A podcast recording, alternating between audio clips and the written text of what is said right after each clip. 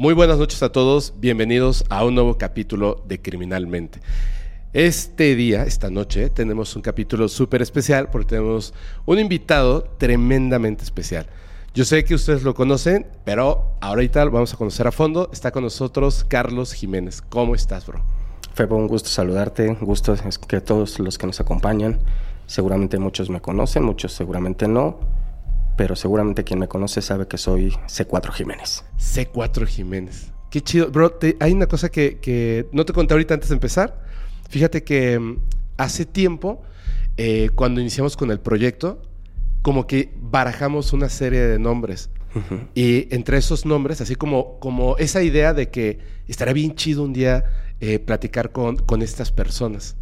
Y es de esa lista, que son tres nombres especialmente, así que dije, un día tienen que estar ahí. Eres el primero de esa lista que está aquí. Te lo agradezco muchísimo. No, al contrario, qué gusto, qué, orgullo estar en esa lista sobre todo, pero qué gusto estar aquí. Muchísimas gracias por tu tiempo, por tu espacio, por invitarme y para platicar un poquito de lo que hacemos. Va a estar bien chido, vas a ver. Oye, antes de que comencemos, eh, ¿nos puedes contar a qué te dedicas, pero qué estás haciendo ahora porque tienes eh, este programa, Sin Ley, Sin Ley con C4 Jiménez, así se encuentra en las plataformas de audio. Pero pues, tú ya llevas una larga carrera en muchísimas cosas. De hecho, hay mucha gente que te conoce especialmente por el, este, el, nombre, ¿no? C4 Jiménez. Sí, fíjate que eh, comencé hace 20 años a hacer periodismo policiaco, policial. Ajá. Eh, empecé en periódico escrito, después pasé a la televisión. Eh, actualmente tengo un programa de televisión que se llama C4 en alerta. C4 es parte de, de, mí. De hecho, la gente me conoce como C4. Tengo tatuado el C4 en el brazo. ¿Ah, sí? Aquí está, lo tengo en el codo. Ah, ya lo vi. Aquí está, es cierto. Incluso la gente en la calle, la gente que me llega a saludar, a reconocer, me grita C4, C4, C4. Es decir, Carlos Jiménez, como que, ¿quién es Carlos Jiménez? Pero cuando van con C4, ahí está. Tengo el programa de televisión y sí, actualmente estoy eh, eh, incursionando en el, en el podcast. El programa se llama Sin Ley con C4 Jiménez y es contar historias, historias de la policía, pero historias, en este caso, son historias que me ha tocado cubrir a mí, ah, sí. investigar a mí, reportear a mí. Es decir, eh, no solo eh, me documento en cuanto a libros, en cuanto a periódicos, más bien son historias que yo trabajé. Yo fui con la víctima, con el policía, con el investigador del caso, al lugar de los hechos. Es decir, son historias que me ha tocado a mí ir cubriendo en su momento, ir reporteando en su momento, y son las que platico ahora en el podcast precisamente. Qué chido. Oye, Tú, tú estudiaste eh, periodismo, periodismo. estudié periodismo en la escuela Carlos Septién. Ajá. Estudié, ya, ya tiene años, terminé como por el 2005, 2006. Te voy a ser bien sincero, no me titulé. Ajá. Pero la realidad es que desde que estaba estudiando me puse a trabajar. Ajá. Entonces te vas dando cuenta que, que ya es reportear y trabajar no es nada parecido a lo que te están enseñando en la escuela y te dedicas ya a, trabajar. Y, si dejé la escuela, dejé el periodismo, te, digo, debo una materia, debo una colegiatura, todavía me acuerdo, me la han cobrado incluso. Pero desde entonces me dediqué a esto y aquí sigo. Oye, ¿y tú entraste a estudiar periodismo porque te gustaba la nota roja o después descubriste, digamos, esta parte, eh, te llamó la atención y te, fuiste para allá? Fíjate que eh, yo empecé a, me dediqué a estudiar periodismo porque una ocasión estaba viendo en televisión un reporte en vivo de un eh, reportero que estaba enlazándose desde un lugar en conflicto, en vivo. Ah. Y se escuchaba nada más su llamada por teléfono eh, y se escuchaba cómo gritaba, cómo corría y se escuchaban disparos atrás de él.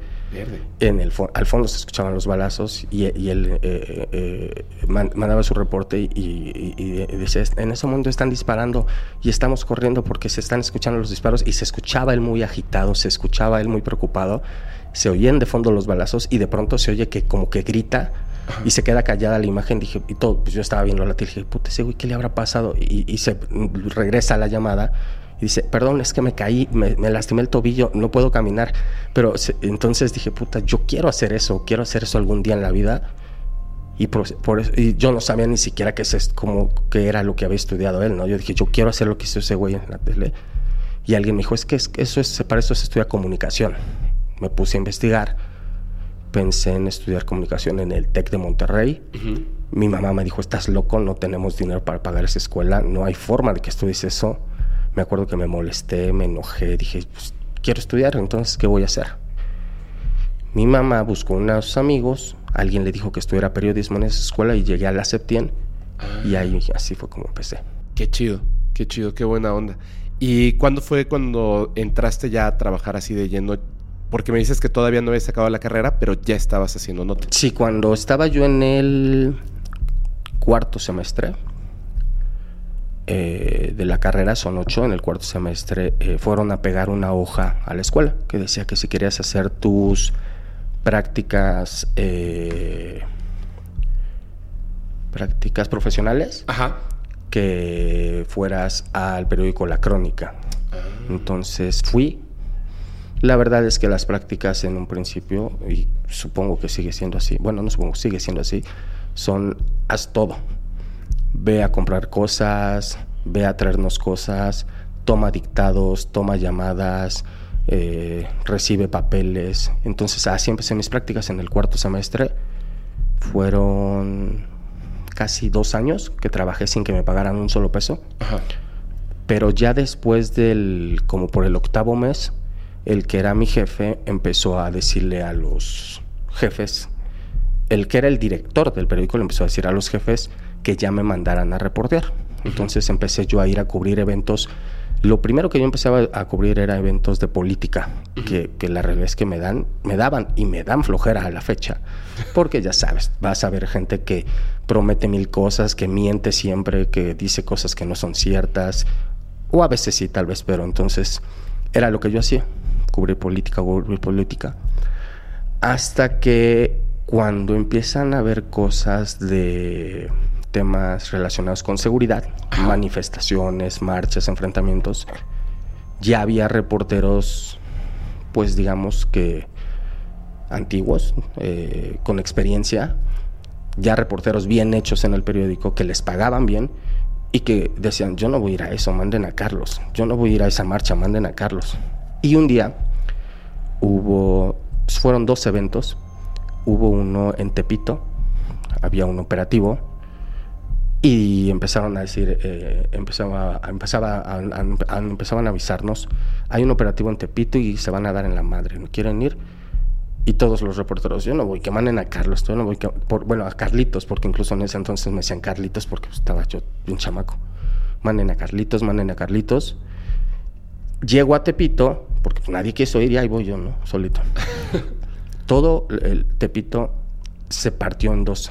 El eje, el eje que cruza todo Tepito es el eje 1. Ajá. De cada lado hay comercios y hay pequeñas vecindades. Ahí. Habían ido a hacer una redada a los policías para detener a unas personas y los vecinos de Tepito salieron a defenderlas. Entonces el eje de Tepito literal estaba como una película como una película de guerra. La mitad de un lado, todos para un lado, comerciantes, con palos, con piedras, con lo que tuvieran en la mano, palos, piedras, tubos, fierros, todo. Y de la otra mitad para atrás, todo lleno de policías y en ese entonces granaderos, escudos, cascos, toletes. De verdad, de verdad parecía película de espartanos partidos la mitad y la mitad. No manches. Y estábamos los reporteros, pues detrás de los policías, ¿no? Porque claro. bueno, pues. Y de pronto así de la nada, así, pero de verdad era parecía de uno, dos, tres, se aventaron todos. Se aventaron a todos a darse. Y entonces fue una tranquila y en Tepito.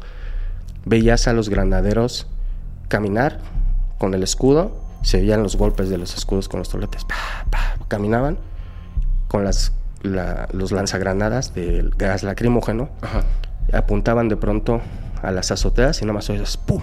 y volaba la granada, caía en las azoteas, se explotaba y tú decías, ¿y a quién le disparó? Y de pronto volteabas y empezabas a ver correr gente allá arriba que no se veía, cuando tú caminabas, pero estaban allá arriba escondidos precisamente esperando a que pasara un policía para aventar algo.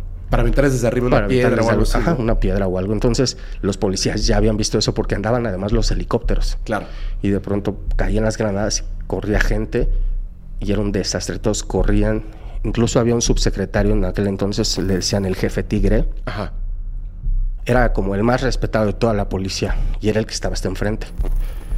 Pues el jefe tigre que le cae una pedrada en la cabeza y que me lo descuentan al jefe tigre. Entonces ya te imaginarás cómo se pusieron los policías cuando cayó el jefe mayor, ¿no? Sí. no, lo, no lo lesionaron a gran cosa, pero sí un hoyo en la cabeza, lo tuvieron que sacar cargando.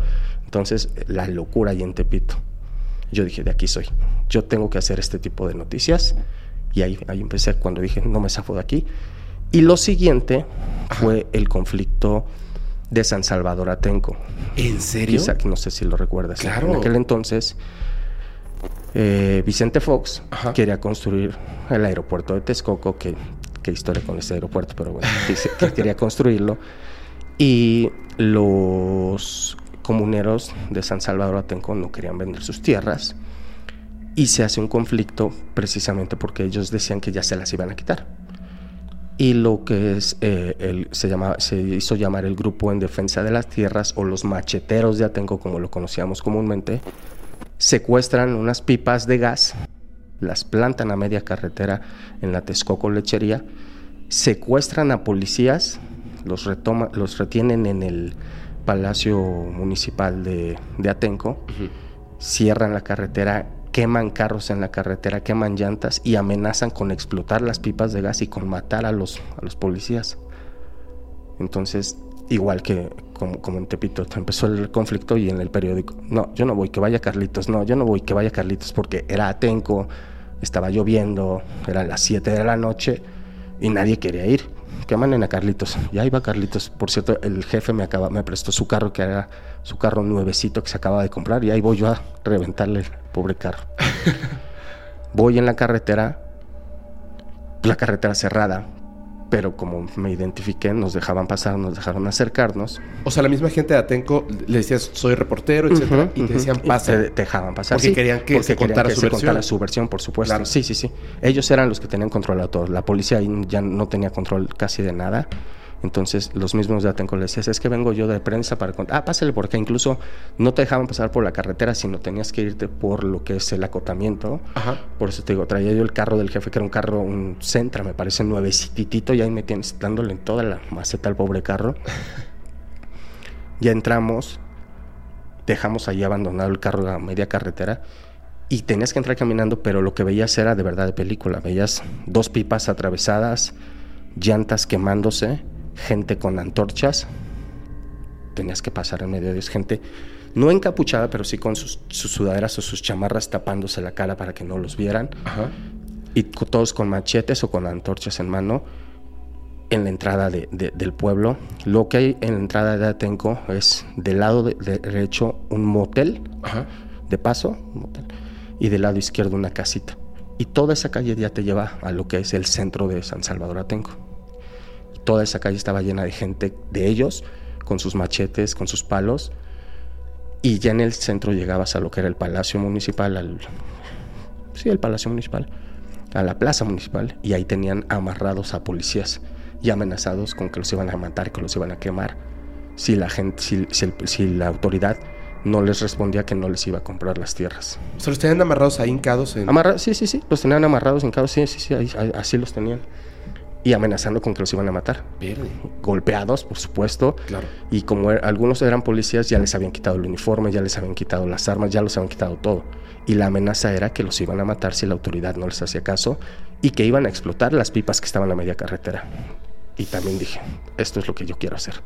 A partir de esos dos temas fue cuando me decidí a hacer periodismo de policía. ¡Wow! ¡Wow!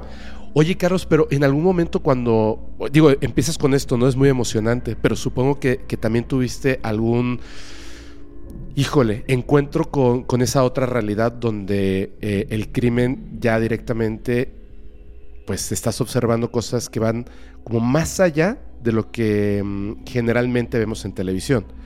Ahora sí como la nota roja, donde hay eh, cadáveres, donde hay asesinatos, algo que tú en ese momento dijeras, me estoy exponiendo ya.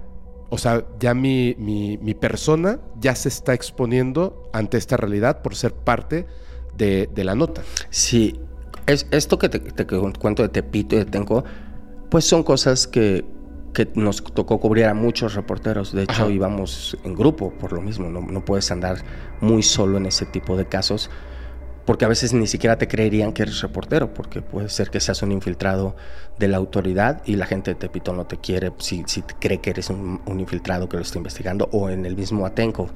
En Atenco incluso yo estaba medio chavito, o bueno, muy chavito, y no creían que fuera reportero y, había gente que decía, es que a lo mejor ese güey es del CISEN y nos anda nada más investigando. Entonces, en estos casos, como son conflictos así, pues vas expuesto pero como te juntas con más reporteros, te sientes de cierta forma protegido.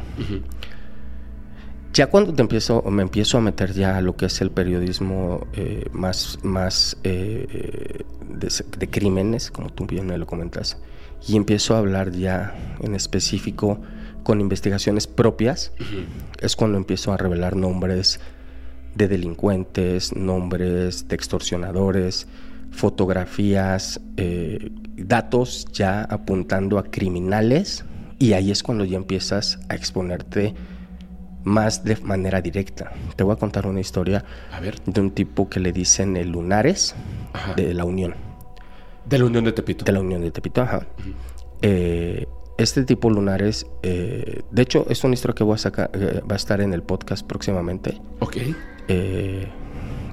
El Lunares es un tipo que nace en Tepito. Le decían el Lunares porque tenía un lunar bastante grande en la cara, un lunar como de 4 centímetros, incluso. Y así le decían el Lunares desde chiquito. No le gustaba que le dijeran así, al grado que él se quitó ese lunar ya cuando tuvo dinero, se operó para que se lo quitaran, pero el apodo nunca se le quitó.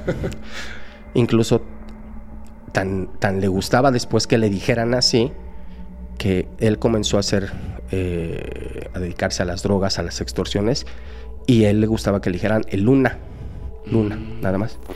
Y cuando empezó a vender droga, empezaba a hacer sus paquetes de marihuana o de cocaína y les hacían que les grabaran una luna, una lunita, una media luna porque era para identificar que era la, droga de Lunares. Y literalmente se estaba construyendo un personaje. Ah, sí, él, ya todo el mundo conocía a Lunares. El Lunares en Tepito era la persona más respetada, los que todo el mundo le tenían miedo.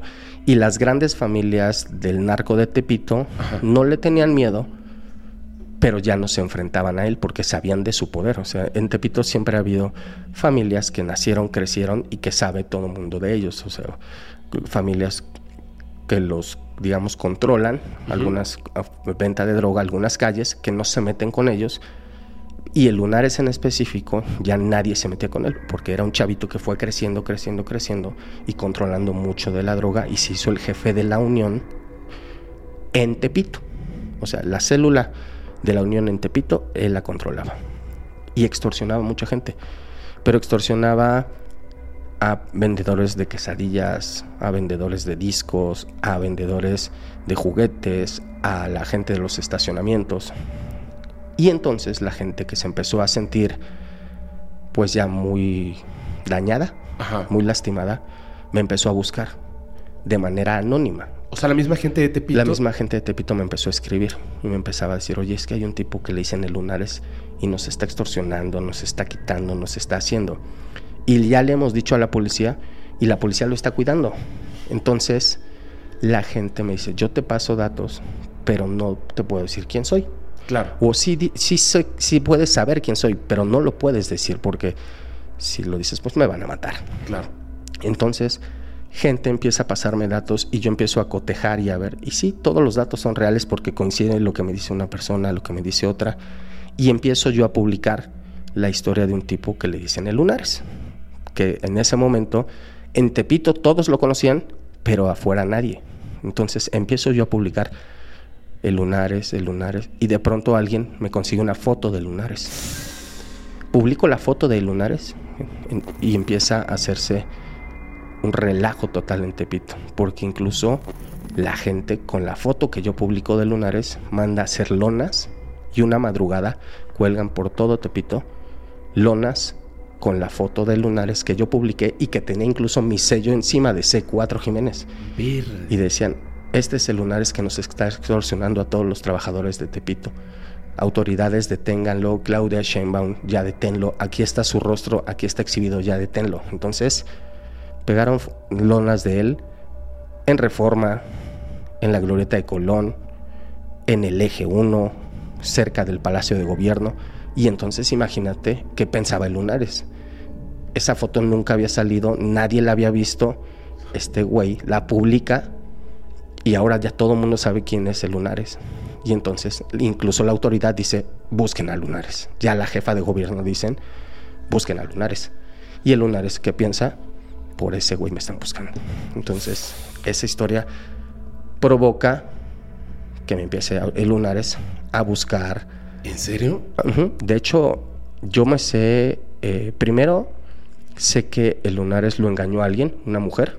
Le dijo que me conocía y que yo le estaba pidiendo, no me acuerdo si 300 o 500 mil pesos por ya no dar a conocer sus datos. Y el Lunares se los pagó a esa mujer. No manches. yo no, no, tengo ni idea ni quién era esa mujer, ni nunca me conoció. Entonces, después el Lunares decía que yo le había robado, que porque yo le había mandado pedir dinero, que se lo había mandado. Ya después se dio cuenta que lo habían robado más bien a él.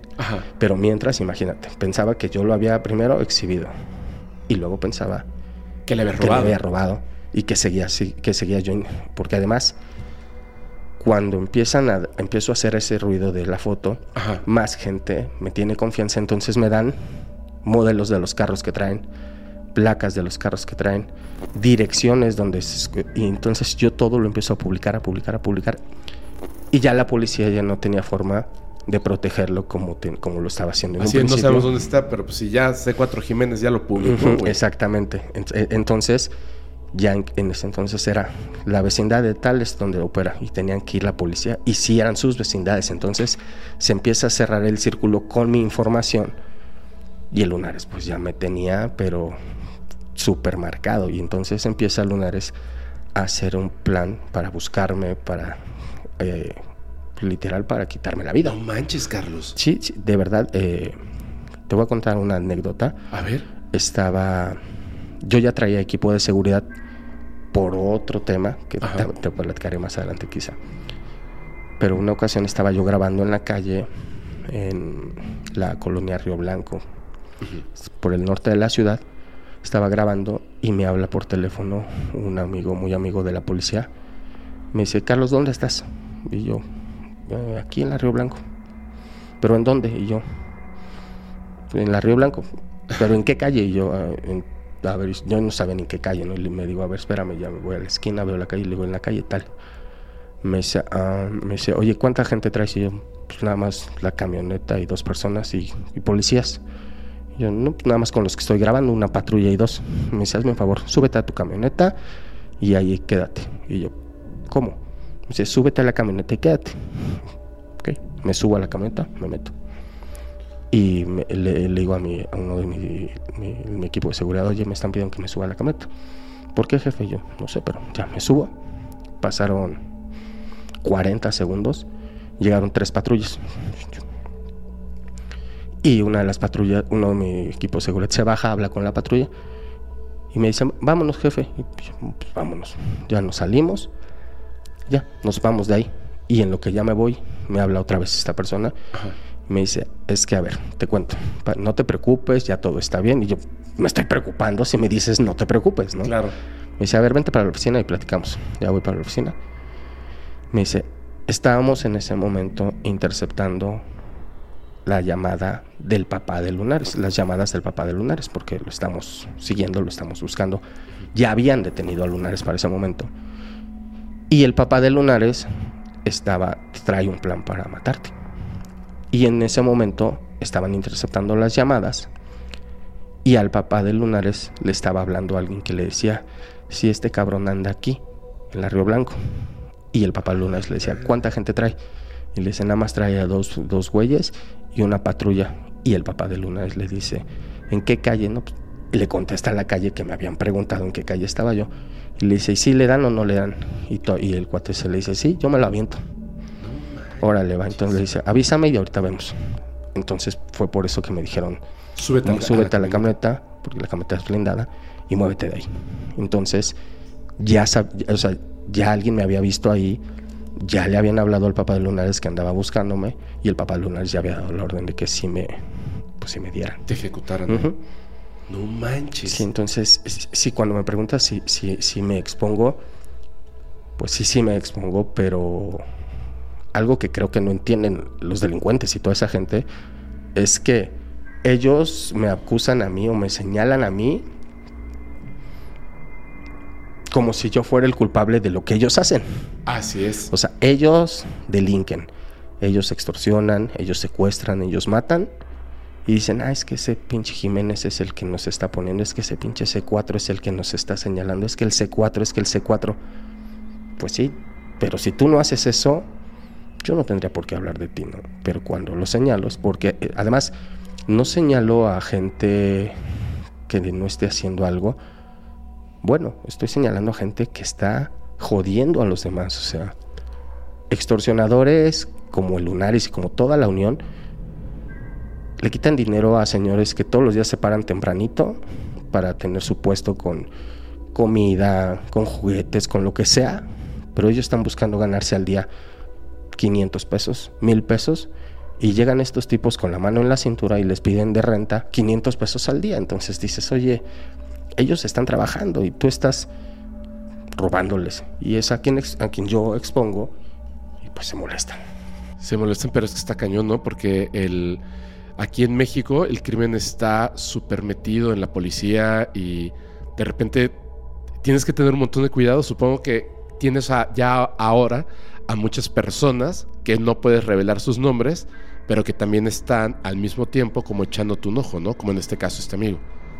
Sí, sí, tengo, gracias a Dios, tengo gente que he conocido en el camino de la policía muy buena. Gente que me quiere, que me cuida, que me apoya. Eh, este amigo que tengo que me dijo de la camioneta eh, eh, lo conocí precisamente por eso, porque él estaba en una investigación en contra de la Unión y en sus investigaciones ellos encuentran que unos tipos que les dicen el pistache, el Beto y el Tiger, el Beto es el fundador de la Unión, hablaban de hay que bajarse al C4 y en ese entonces este amigo ni siquiera sabe quién era C4, ellos decían pensaban cuando, cuando hablaban, cuando ellos encontraban que querían bajarse al C4, mi amigo y todo su equipo de la policía pensaba que el C4 era algún otro vendedor de drogas que les estaba ganando el, el, piso, la venta de droga. Y empezaron, ¿quién, quién será ese 4? ¿Quién será ese C4? estaban, estaban. Hasta que se enteran que ese 4 era el reportero y me mandan a decir, oye, ten cuidado porque estos güeyes te quieren matar porque les estás poniendo algo que, que me ha pasado mucho y que, que, tengo mucho cuidado porque al final quien te informa pues siempre tiene un fin, que es eh, eh, a, veces bueno, pero a veces también puede tener dos filos. Hay veces que me buscan delincuentes para basar mi información de otro delincuente. Claro, su, su contrincante. Su contrincante, claro. Entonces, no, te lo pasan. A mí me sirve tal vez como nota, pero a él le va a servir de que le voy a quitar de enfrente al rival. Entonces tengo que tener cuidado con este tipo de información. Pero en alguna ocasión alguien de la gente de la Unión que estaba muy metido con ellos se quiere salir del grupo y entonces le empiezan a decir que lo van a matar, que si se sale lo van a ejecutar, que van a ir por su familia. Y él me busca y me dice, oye, es que yo estaba con ellos, pero yo ya tengo miedo porque mataron a mi amigo, mataron a tal ya no quiero estar con ellos, pero no me dejan. Y él me empieza a pasar información, pero de la mejor que te puedes imaginar. Sus lugares donde vivían, donde dormían, donde se escondían, placas, carros, fotografías que nunca habías visto. Y entonces empiezo a publicarlas, a publicarlas. Y todo este tipo que te digo, el pistache, el Beto y el Tiger, que eran los jefes, fue cuando empezaron todos ellos a... Hay que bajarse ese C4, güey. ¿Quién le está avisando tanta cosa? No manches. Y los policías que los estaban investigando es cuando me contactan y me dicen, oye, estos güeyes te quieren matar porque estás haciendo tal, tal. Y entonces mi información les servía mucho a los policías. Incluso los policías me decían, no publiques, a ver, ¿qué tanto tienes? No, pues ta, ta, ta. No publiques esto, espérate tantito. No publiques esto, tú espérate tantito. Incluso algo que, que, que yo promuevo mucho es, hay que presionar a las autoridades, por supuesto, siempre, pero si podemos ayudarlas, es mucho mejor, porque al final el fin es el mismo, que estemos bien. Ajá. Y a veces los trabajo con los policías y me dicen, a ver, tenemos esto, publica esto, para que estos tipos se vayan hacia acá. Reaccionen de esta forma, exacto. O ah, no publiques esto porque si lo publicas se nos van a mover para acá. Incluso ha habido ocasiones en las que tengo tres casas y me dicen, a ver, de las tres casas que tienes, publica estas dos, para que ellos sepan que no sabemos de esta, de esta acá. Entonces, publico algo, ellos se mueven y los pongo ahí. O sea, es, el, mi nivel de información ha llegado a ser de ese estilo y ayuda y sirve mucho, por supuesto, pero por supuesto molesta muchísimo a los criminales porque creen que yo soy el, el que los está exponiendo, señalando. No manches. Es que de hecho, por eso te, comentaba esto. Eh, yo de repente veía en, en, Twitter o de repente veía en algún blog y veía así la foto, ¿no? Con arroba C4 Jiménez. Y de verdad yo decía, ¿cómo le hace, güey? O sea, ¿cómo le hace para tener esa información tan privilegiada, tan impresionante, ¿no? O sea, de repente, eh, aquí para la gente que no sea de México, hay una noticia viral de algo oh, fuerte, ¿no? Porque aquí tenemos un montón de temas, desde narcotráfico, eh, crímenes de Estado, o sea, pues unas cosas fuertes, ¿no? Es un país muy grande. Y salen las noticias, salen todas las cadenas así de noticias y están hablando específicamente de un caso que todavía no saben, que bla, bla, bla, bla. Y es que literal, o sea, tú entras al Twitter y ya hace cuatro Jiménez ya publicó algo que nadie tiene. Que dices, no, ¿de dónde? O sea, ¿cómo, no? Y es como, como, hay como una exposición también de lo que están haciendo mal los policías. Claro. Y tengo una pregunta, porque fíjate que dijiste algo al principio que, que dices, que te mandaban esto de los mítines políticos. Yo también, de hecho, trabajé para políticos de varios partidos y así en la cara les decía, no, yo jamás voy a votar por tu partido político, güey. O sea, yo la corrupción la detesto. Así la detesto. Creo que es el inicio de muchos males. Claro. ¿Te han llegado información de políticos así que si publico eso, peor que, anunciar de la unión, por ejemplo? Que dices, esto está heavy. Fíjate que eh, los políticos se meten en, muchas cosas que tú los ves sentados y dices, ¿cómo puede ser este tipo tan cara dura para sentarse y decírtelo de una manera tan tranquila cuando sabes que te está mintiendo totalmente, totalmente? Eh, eh, eh, tristemente la, impunidad actual es, nos tiene copados y mucho se está usando mucho a las fiscalías como un brazo armado. Y tú ves de pronto a, fiscales sentados diciéndote, es que aquí no vamos a permitir la corrupción y aquí estamos trabajando. Y dices, güey, yo sé toda la cosa que tienes atrás y cómo, cómo te están, cómo estás inventando eh, eh, delincuentes, cómo estás eh, inventando criminales que no son, cómo estás acusando a gente que no es. Y protegiendo a los que son. Y protegiendo a los que sí son, exacto. Y sales tan firme a tu conferencia de prensa a decir, nosotros aquí no vamos a permitir. Y sí, te, voy a, te, voy a, hacer un, ejemplo. Cuando hace unos tres años detuvieron a un diputado de Morena, acusado de abusar sexualmente de un adolescente en un hotel de la Condesa. Es cierto, sí, sí, sí, sí, sí. Yo fui el primero que saqué esa información. Ese día yo venía regresando de Grupo Imagen, tenía una sección eh, con, el noticiero de Francisco Sea, alrededor de las 8 de la mañana. Me escribe alguien y me dice, oye, chécate que detuvieron un diputado eh, con un chavito en un hotel. y yo sí, y me dan el nombre del diputado y lo googleo y veo que es de Morena y dije, uy, esto va a ser un relajo seguramente, ¿no? Empiezo a preguntar y nadie me confirmaba, nadie me confirmaba. Y le preguntaba a varias personas que tengo y nadie. Y decía, o no es cierto o me lo están ocultando mucho. Hasta que ya le pregunto a alguien y me dice, sí, güey, está, ahí lo traen detenido, está ahí abajo. Dice, pero no está esposado, no está en galeras, lo tienen sentadito en una oficina bien cuidado porque si es un diputado de Morena se llama tal, pero ahí te va el informe. Me manda todo el informe.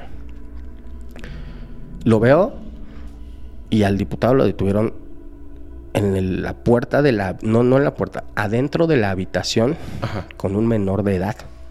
El, el, el reporte decía que lo sacan de la habitación, que salen con él y que por eso lo presentan en el Ministerio Público, porque es un menor de edad. Claro. Lo publico, bueno, lo tuiteo, se empieza a hacer un escándalo. El primero que sale es el coordinador de los diputados de Morena a decir, yo en la vida privada de mis compañeros no me meto, así es que, que él haga lo que quiera.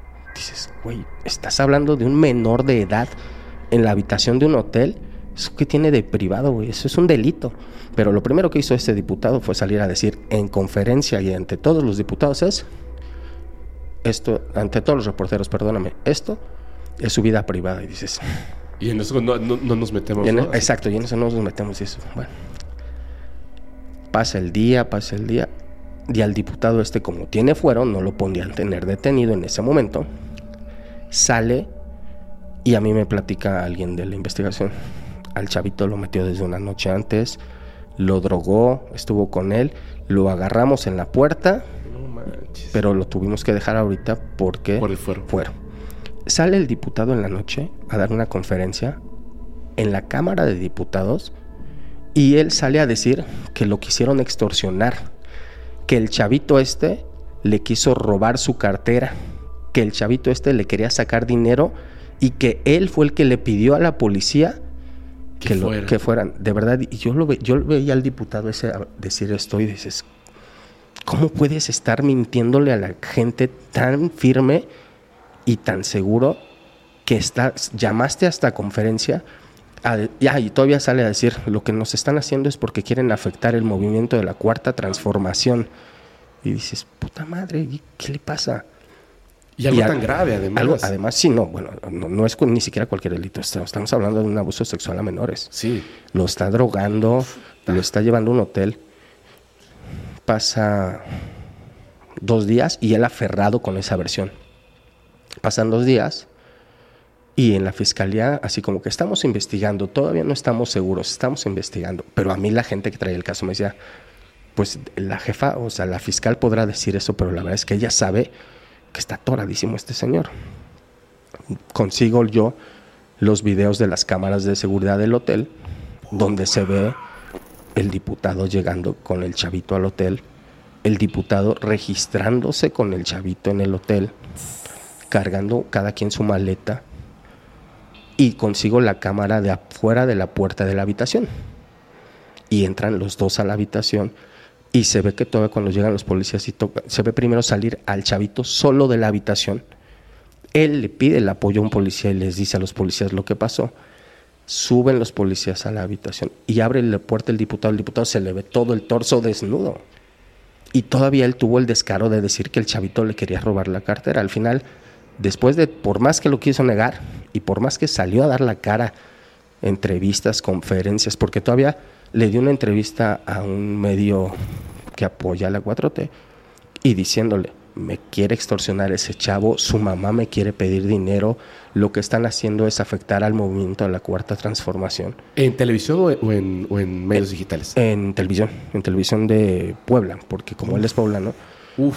y dices, ¿cómo es posible? Y también en medios digitales a su gente cercana lo estaba defendiendo. Sí, yo, vi una, una entrevista.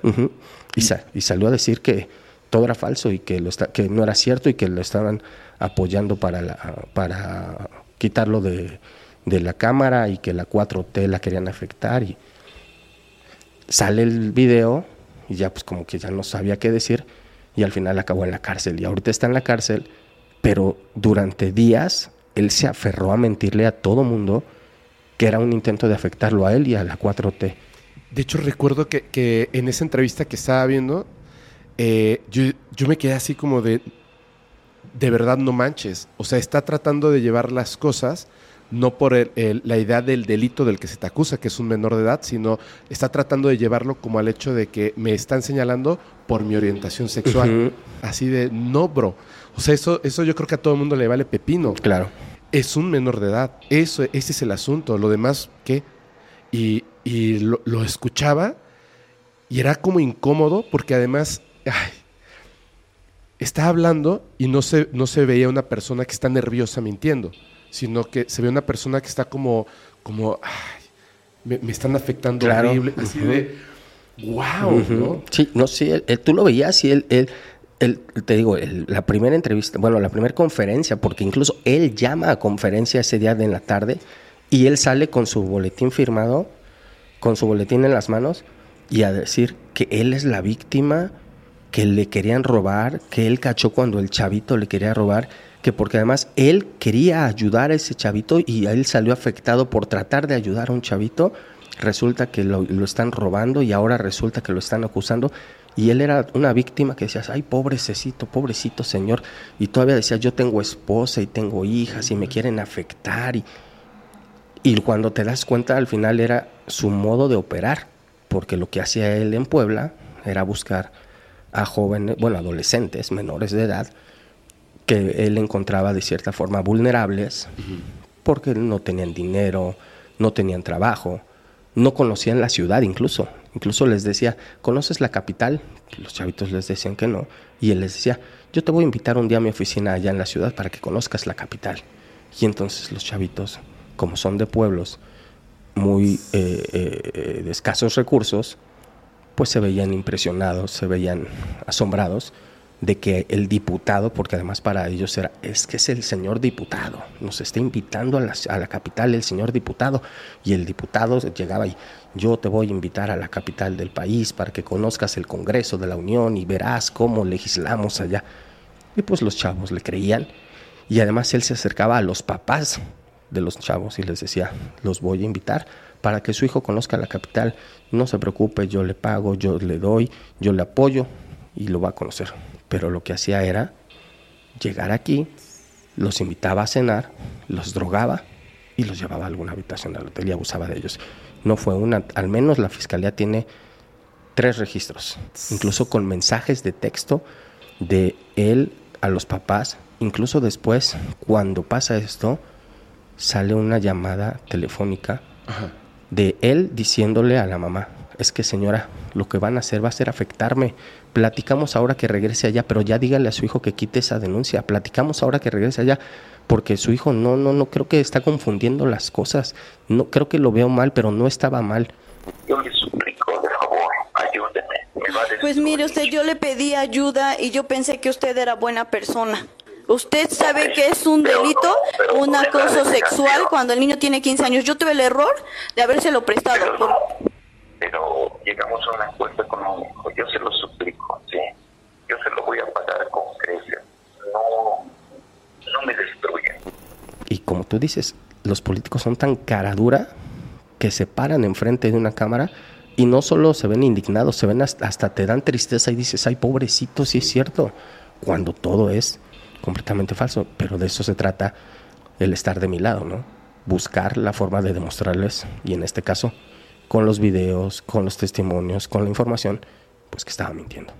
Oye, pero, eh, o sea, digo, noto claramente que, que, a ti todos estos temas, lo que estás haciendo, lo que llevas mucho tiempo haciendo, pues te apasiona, ¿no? Cuando de repente recibes esta información, en, en este momento, ¿no? Y desde hace varios años, el poder del tweet cuando es, es duro enfrentarte a ese momento de voy a publicar esto? O sea, ¿te imaginas todo lo que va a desencadenar el momento en el que un mexicano tira un tweet? Eh, es, eh, fíjate que es, eh, un momento en el que si piensas, dices, cuando en cuanto lo vea esto, va a ser un relajísimo. Y, de verdad es algo que nunca nadie me había preguntado, a lo mejor mi esposa lo ha, visto, lo ha vivido conmigo porque ella, eh, cuando lo estoy escribiendo a veces incluso le digo, ¿cómo, ¿cómo ves mi tweet? Y lo ve y me dice, uy, no, ahorita se va a hacer un relajo, ya me imagino. Y sí, la verdad es que es muy, muy padre porque sabes lo que puedes provocar, sabes lo que vas a provocar y sabes muchas veces los movimientos que se van a desencadenar con este tipo de cosas. Y hay veces que ni siquiera los calculas. Te voy a decir, por ejemplo, en una ocasión me dice un, amigo, oye, eh, parece ser que sacaron a Ovidio Guzmán para, para del, altiplano. ¿Sí saben el altiplano? Sí, en el altiplano. Dice, parece ser que sacaron a Ovidio Guzmán del altiplano. Dice, no sé para qué, pero parece que lo sacaron. Y me pregunta otra persona, oye, ¿sabes algo de que sacaron al hijo del Chapo del altiplano? Y le digo, no sé, pero déjame checo. Y empezó a preguntar, a preguntar. Y contacto a un amigo y me dice, sí, y se lo llevó a la Interpol. Me dice, seguramente es para extraditarlo. Y yo, ¿cómo estuvo? No, pues ya me pasa el informe, que llegó un helicóptero por él, que llegaron hombres armados, pararon todo el penal de cabeza, pararon tres minutos toda la seguridad, cero movimientos, cero inhibidores. Un helicóptero llega, se baja, lo sacan a él encadenado, lo suben al helicóptero y se van. Todo el reporte lo tenía yo. Y dije, mm, quién sabe qué será. Y dije, oh, voy a tuitearlo. Y dije, seguro se va a hacer un relajito. Lo tuiteó.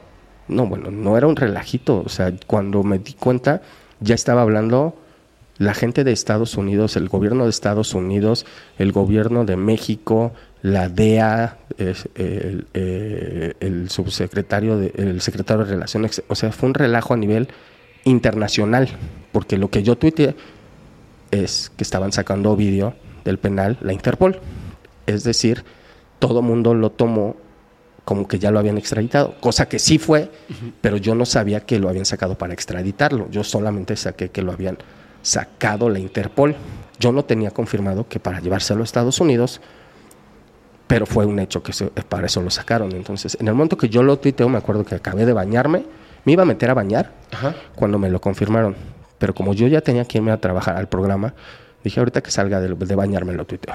Me meto, me baño, salgo y en lo que me estoy peinando, lo tuiteo, me volteo, me pongo a peinarme y cuando ya voy de salida, bajo en el elevador y veo ya tenía muchísimos mensajes de, oye, ¿qué pasó con el Chapo? Y empiezo a ver reacciones, reacciones, reacciones, y ya a la hora ya habían hablado por todo el mundo de que al hijo del Chapo ya lo habían extraditado a Estados Unidos. Y dije, puta, qué relajo se armó con esto.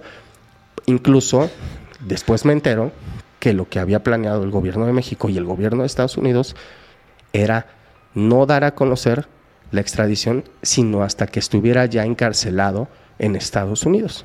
Por motivos de seguridad. Por motivos de seguridad, claro. Y además lo iba a dar a conocer el gobierno de Estados Unidos para agradecerle a México que ya lo había recibido.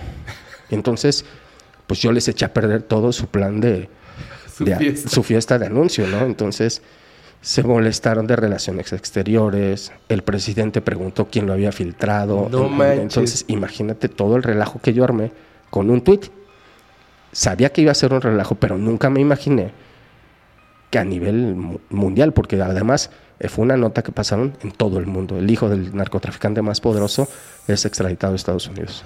Corrígeme si estoy en error, pero he visto, eh, por lo menos en una ocasión, en la mañanera, que están hablando de algo y el presidente dice sí, y cuando pasan la nota, en la foto sale ahí C4 Jiménez. Sí, sí, sí, sí, porque eh, es que, por ejemplo, cuando agarraron al hijo del Chapo, cuando cae, Ah, bueno, cuando ya lo agarraron. Cuando sí lo agarraron. Es que lo agarraron y lo soltaron. Lo, agarran y lo sueltan. Exacto. No, más bien cuando sí ya lo agarran, cuando es la captura oficial, en la que no lo sueltan. y eh, entonces ya todo el mundo confirmado que está detenido, confirmado que está detenido, confirmado que está detenido. Y entonces empiezo yo a buscar, porque no había fotografía, nada más que sí estaba detenido, pero no había fotografía. Y entre toda la gente que conozco le escribo a alguien, le digo, oye, ¿dónde andas? Y me dijo, ando aquí en la Seido. Le digo, ¿estás con el chapito? Me dice, sí, aquí anda. Y yo así como que, ¿cómo que aquí anda? le, digo, güey, todos están hablando de este tipo, ¿cómo que aquí anda? Me dice, sí, ahí lo tienen detenido. Y le dije, ¿me regalas una foto? Me dice, ¿cómo crees, güey? Todos lo están viendo, todos estamos aquí, no hay forma de que... Le dije, si puedes, consígueme una foto. Me dijo, ok, deja ver. Yo dije, lo di por perdido, la verdad es que dije, este el hijo del Chapo, todo el mundo está hablando de esto, no me la va a dar. Y estaba yo, iba yo a cenar, creo. Me, iba, me estaba sentando en la barra de la casa con mi esposa. Cuando me la manda, me dice, te conseguí esta, no se ve tan bien, pero si quieres, si te sirve. Y él está sentado, eh, sentado con la cara como arriba, todo barbón y greñudo. Y, y, me dice, nada más recórtala, por favor, porque se ve al lado toda la gente que está y si se van a dar cuenta de dónde sale. Y se le enseñó a mi esposa y me dice, sí, sí es. Y yo, no se parece. Y sí es, no, pues que sí, que no. Y me dice mi cuate, güey, pues es el que tenemos aquí, no creo que sea otro. la tuiteo, igual se hace un escándalo. Y entonces la sacan y le empiezan a sacar ya todos y ya la saca el presidente y pues sí, sí era la foto que yo, que yo había sacado. Ya después ellos publican su foto oficial con los ojitos tapados de frente, pero pues sí era el mismo. No manches, no manches. La verdad es que este, esto es así como... Eh, ¿Qué hiciste hoy, Carlos? Así. ¿Ves esto que está pasando? sí, es, es padre porque eh, sí lo que Luego lo, digo a veces eh, eh, como en broma, pero es la realidad. Yo me gano la vida eh, siendo chismoso de los temas que todos quisieran chismosear. Exacto. Porque yo en algún momento, por ejemplo, estuve en Haití cuando fue el sismo que devastó Haití. Estuve dos semanas en Haití y todos hablaban de Haití. Todos hablaban de Haití porque Haití estaba destruido. Puerto Príncipe estaba completamente destruido. Y la tragedia de Haití era, eh, además de increíblemente destructiva, era desesperante y desilusionado, porque tú veías que la gente no se ayudaba en Haití. Tú veías gente tratando de sacar de los escombros a un familiar pero a una persona o dos tratando de sacar a alguien y a otros 50 viéndolos. Sin ayudar. Sin ayudar. Sí, sí, sí, sin ayudar. O sea, no como lo que sucede en México siempre. Así es, o sea, eso era algo que, que, me llamaba muchísimo la atención, porque precisamente eso que tú dices, tú ves a alguien, tú veías aquí los sismos y la gente se volcaba a ayudar, a apoyar. a mí me tocó un ejemplo claro. Estaba un chavo tratando de sacar a alguien, se veía un brazo salido entre las piedras y un solo chavo tratando de quitarle las piedras de encima. Y tú veías de verdad, de verdad, unos 40 alrededor y todos viendo y señalando y hablando entre ellos. De mira eso, ¿no? ajá, exactamente, como de mira lo que está haciendo, porque ellos hablan francés. Creo. claro, entonces no entendía yo exactamente qué decía, pero bueno, se notaba que estaban hablando de mira, ahí está, mira esto, pero nadie ayudaba. Entonces decías, güey, pues ayúdale. Pasé, estuve allí un rato, yo estaba trabajando, tenía que irme. Pasé dos días después y apenas lo estaba terminando de sacar este chavo. O sea, imagínate. Y Haití estaba completamente destruido, veías, no tenían capacidad hospitalaria, entonces tú lo que hacían era, si tenías un brazo roto, no te operaban para arreglártelo, lo que hacían era cortarlos. Y como no tenían recolecciones ni de basura, ni de química, ni de nada, veías de verdad, de verdad, brazos y piernas tirados en el camino. No manches. Literal, tú caminabas y encontrabas brazos, piernas. Y en Haití lo que hacían era juntar los cadáveres, porque como no había ni siquiera dónde enterrarlos, los juntaban en las esquinas de las calles. ¿Les prendían fuego? Les prendían fuego. Les prendían fuego, sí. Alrededor de, en Haití, alrededor de las 6 de la tarde empieza a oscurecer yo me acuerdo cuando llegué a Haití, el primer día que llegué a Haití, eran como las 6 de la tarde, íbamos aterrizando en el avión de la Marina. Ya que íbamos bajando, se veía todo destruido y veías fogatas. Y yo pensaba, pues no ha de haber luz, no han de buscar la forma de calentarse. Y después ya cuando estábamos abajo nos, nos dimos cuenta que en realidad es que les prendían fuego a los cuerpos para que no esparcieran enfermedades. Todos los días los juntaban, les echaban un poco de gasolina y les prendían fuego a las 6 de la tarde, todos los días. Entonces estuve dos semanas en Haití. Todo el mundo hablaba de Haití, todo el mundo hablaba de Haití en todo el mundo. Y aquí en México, por supuesto que todos hablaban de Haití. Me regreso de Haití un sábado. Llego aquí el sábado. Un viernes, perdón. Llego aquí el viernes. El sábado me enfermo porque pues ya me salieron todas las enfermedades que yo tenía. El domingo empiezo a, ya medio recuperarme. Y el lunes, en la mañanita, balean a Salvador Cabañas en el bar bar. Es cierto. Y entonces me toca cubrir el tema de Salvador Cabañas. Y entonces ya nadie hablaba de Haití. Haití Se le olvidó a la gente. Muchos reporteros, cuando yo salí de Haití, muchos estaban llegando allá en un buque de la Marina. Y muchos reporteros que estaban mandando sus noticias de Haití, ya nadie les interesaban, porque ya todos estaban hablando ahora de, la, noticia, de, la noticia grande, que era el tema de que balearon a la estrella de la América, Claro. Entonces, todos hablando ahora del tema de Salvador Cabañas, que lo mandó matar el narco, que lo mandó balear una chava, que lo mandó balear la Barbie, que fue por una pelea, que fue... Y Haití se le olvidó a la gente. Entonces, ya ahora mi tema era Cabañas, Cabañas, Cabañas, Cabañas. Entonces, e, es a lo que te digo.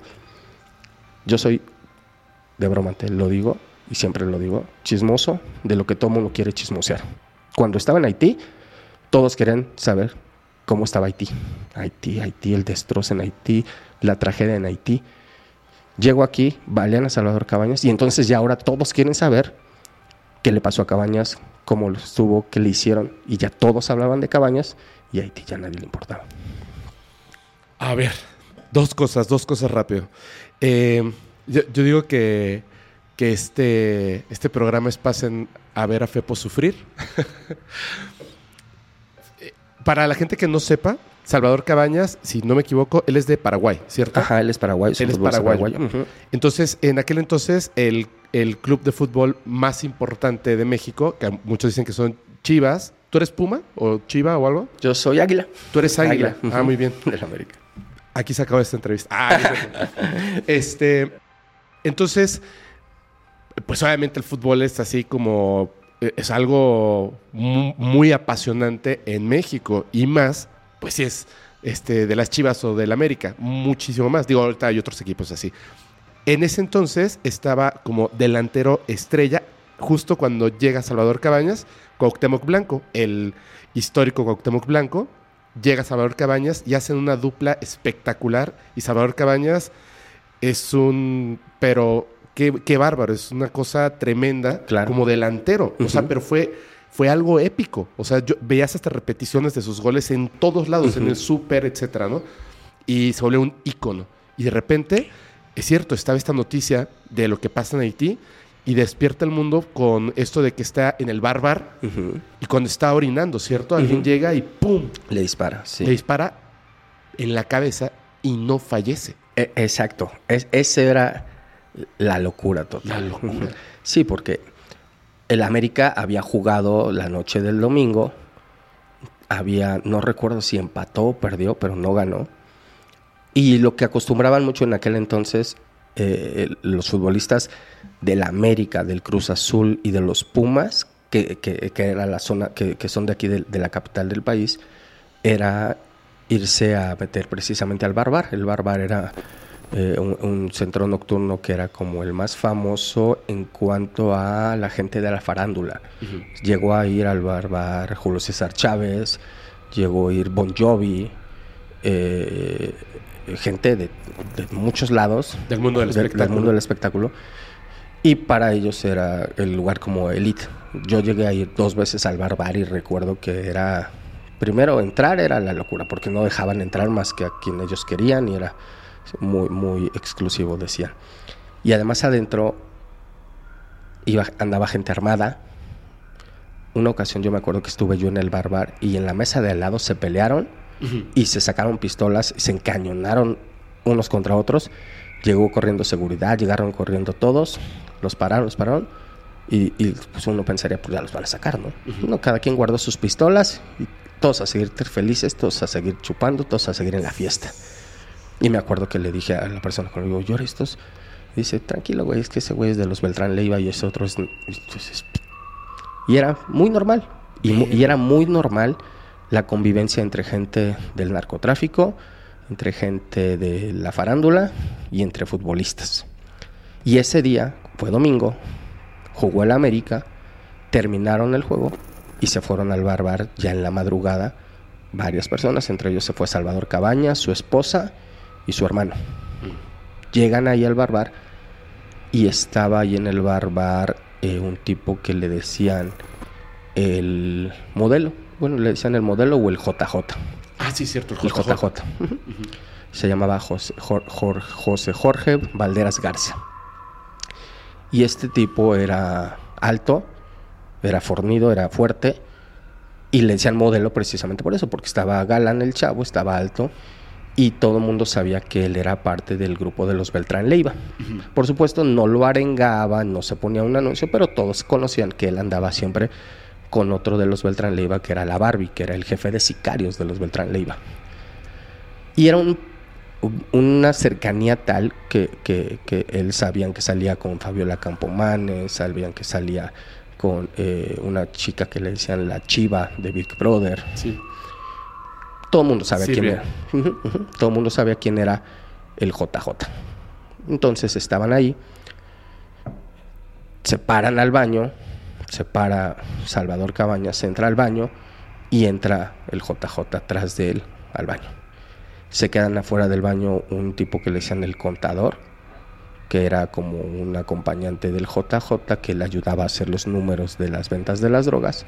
Se queda afuera, se queda afuera con una chica colombiana, porque además era un lugar en el que iban muchas chicas extranjeras que trabajaban como escorts o acompañantes, iban al lugar, la gente del barbar las invitaba porque eran guapas, y porque jalaban a chavos que tenían mucho dinero y que iban a invertir, iban a gastar para estarles invitando y se iban a salir unas cuentas muy buenas. Se quedan afuera del barbar, del baño, perdóname, el, contador. el contador, esta niña colombiana, y adentro de, del baño está una persona que, que limpia el baño, un trabajador, está Cabañas y está el JJ. Según lo que declara el trabajador del baño, que es la versión que, queda oficialmente establecida por la autoridad, porque Cabañas no recuerda, o al menos eso dice él que no recuerda. Están en el baño, pues están orinando, y Cabañas, mientras está ahí, llega este tipo, el JJ, y le dice, ¿qué pasó con los goles, güey? ¿Por qué no has anotado? Cabañas se molesta, le dice, ¿cuáles goles? y se hacen de palabras y el JJ saca la pistola y le apunta a Cabañas. Según la declaración de este tipo, del, del, baño, Cabañas le dice, jálale, güey, jálale a ver si es cierto. Por supuesto, yo me imagino que Cabañas pensó, soy la estrella de la América, soy el más famoso ahorita aquí en México, todo mundo me quiere, este güey, por más que sea quien sea, no se va a atrever. Claro. Pero el JJ, en su nivel de poder que sentía que tenía siendo un traficante, en el nivel de respeto que él se sentía que tenía que tener todos, le jaló y le dio un tiro en la cabeza. Él tenía una pistola de calibre pequeño y gracias a eso, como tú bien lo dices, no muere. La bala le entra, choca en el cráneo, le hace un recorrido y se le va hacia atrás. No lo mata, pero pues sí le pasa por el cerebro y lo daña por completo. Eh, el, JJ sale del baño, le habla al, al contador, se va con el contador, sale. Todo el mundo sabía quién era el JJ en, en, ese bar, todo el mundo sabían que era de los Beltrán, sabía que era narco, por supuesto, te digo, no, no, no tenía un anuncio, pero todos sabían que ese güey era Sí, de su relación con la Barbie, todo. Todo el mundo. Sale, y en su, en su, en su prisa de escapar deja su chamarra colgada en, en, una mes, en una de sus sillas y se va. Salen sus escoltas y se van hacia el Estado de México y escapan. Llega ya paramédico, entra la gente, vean a Cabañas tirado, entra un paramédico, le toma una fotografía y es la fotografía que se da a conocer donde está Cabañas tirado, eh, sangre a su lado y con la cara de lado. Pareciera muerto, pero no, no murió. Se lo llevaron, se lo llevan cuando empieza a investigar la policía encuentra la chamarra de este tipo y en la chamarra de este tipo encuentra su cartera y encuentran, ahí es donde empiezan a saber quién es, sus documentos y de ahí se desata todo lo que pasó. Y todo eso eh, fueron alrededor de dos meses, me parece, que la nota de todos los días era no cae el agresor de Cabañas, no detienen al agresor de Cabañas. Incluso Televisa era una campaña férrea en que todos los días la principal nota del noticiero principal, que en aquel entonces era el de Joaquín López Doriga, era no detienen al agresor de Cabañas. Todos los días, todos los días. Y era el tema que todos querían hablar y todos querían conocer Y yo estaba en ese tema. Y ya, y Haití, Haití ya nadie le importaba. No manches. Wow. No, wow. Qué, qué locura, ¿no? La sociedad es una cosa el poder de una televisora, obviamente su inversión tremenda, lo que hacen los futbolistas y la gente del espectáculo, su relación con el, con el crimen organizado, eh, la impunidad total de la que gozan este tipo de personas. Y acabas de estar en un lugar donde están quemando a la, los cadáveres, los brazos, en las esquinas, donde están literal sin agua, sin comida, enfermos, destrucción total en el país, pobreza. A nadie le importa. Sí, ya, ya aquí en México nadie hablaba, te digo. Yo me acuerdo que cuando, cuando yo, yo venía de, Haití, estaba llegando el buque, creo que era el, buque Zapoteco, el que estaba llegando, con varios reporteros mexicanos. Me acuerdo que yo, yo salí de allá, incluso yo me acuerdo que me molesté por salir de Haití porque dije, todavía aquí hay mucho, ¿cómo voy a dejar esto? Pero la, como me había llevado la Marina, la Marina dijo, si no te vas conmigo, no a, ver, a, ver, cuándo y a ver cómo. Entonces tuve que salir. Eh, salgo de Haití, regreso, te digo que me enfermo por todo lo que traíamos de por allá. Y a los dos días pasa lo de, lo de Salvador Cabañas. Te digo, yo salgo de allá un viernes y el, a, Cabañas lo balean un lunes en la madrugada. Y, eh, y sí, Haití de verdad pasó no solo a la segunda, a la tercera. O sea, Haití era como la quinta noticia por, por ahí perdida y Cabañas todos los días era porque fue, quién fue, quién es el JJ. El JJ andaba con la chiva, la chiva tenía una hija del JJ, es que no, que fue porque la Barbie, que no, que fue por Fabiola Campomanes. Y entonces todo mundo ya empezaba a hablar de eso, de la relación del narco con las actrices de Televisa, de la relación del narco con los futbolistas. Entonces ya era todo ese tema, ese tema, ese tema, ese tema. Y ya a Haití ya nadie le importaba. Y, y, sí, tienes toda la razón. O sea, vienes de un lugar donde la gente se está muriendo de la tragedia, del hambre, del abandono. Y no te, está, no te estoy hablando de 20 personas, estoy hablando de miles, de miles, de miles. Pero aquí era la estrella del América, la mejor inversión del América, el mejor futbolista que en ese momento tenía el país, el más escandaloso, el más goleador, el que más le gustaba a todos, y lo habían baleado y como tú dices, no lo mataron, entonces que despierte para que hable, que nos cuente la versión. Me acuerdo cuando salió a hablar, pues nadie sabía de él, él no contaba, no sabía qué había pasado, pero la primera entrevista que da, todos, todos, todos hablaban, ahí está Cabañas, y todos viendo a Cabañas y la repetían y la repetían y la repetían y todos viendo a Cabañas. ¿Y, en qué terminó? terminó. Pues obviamente ya no podía jugar fútbol. No, Cabañas. regresó a. Sí, fue, sí, además terminó muy mal esa historia. Cabañas se regresa a su país. Lo que sé es que trabaja en una panadería con su familia. Y lo que supe fue que su esposa lo dejó. Su esposa lo deja y me parece que eh, su esposa tiene una relación con su abogado, con el abogado de Cabañas, y lo que decían era que, le, que entre el abogado y la esposa le habían robado lo poco que le quedó a Salvador Cabañas. Salvador Cabañas se dedica a hacer pan allá en Paraguay. Al JJ lo detienen después de mucho tiempo en una casa en el Estado de México. Lo detienen con una modelo colombiana. En el Estado de México, en el JJ, con una colombiana, otra vez. Con una colombiana, sí, una colombiana que creo que había sido reina de belleza por allá, por Colombia, lo que te digo.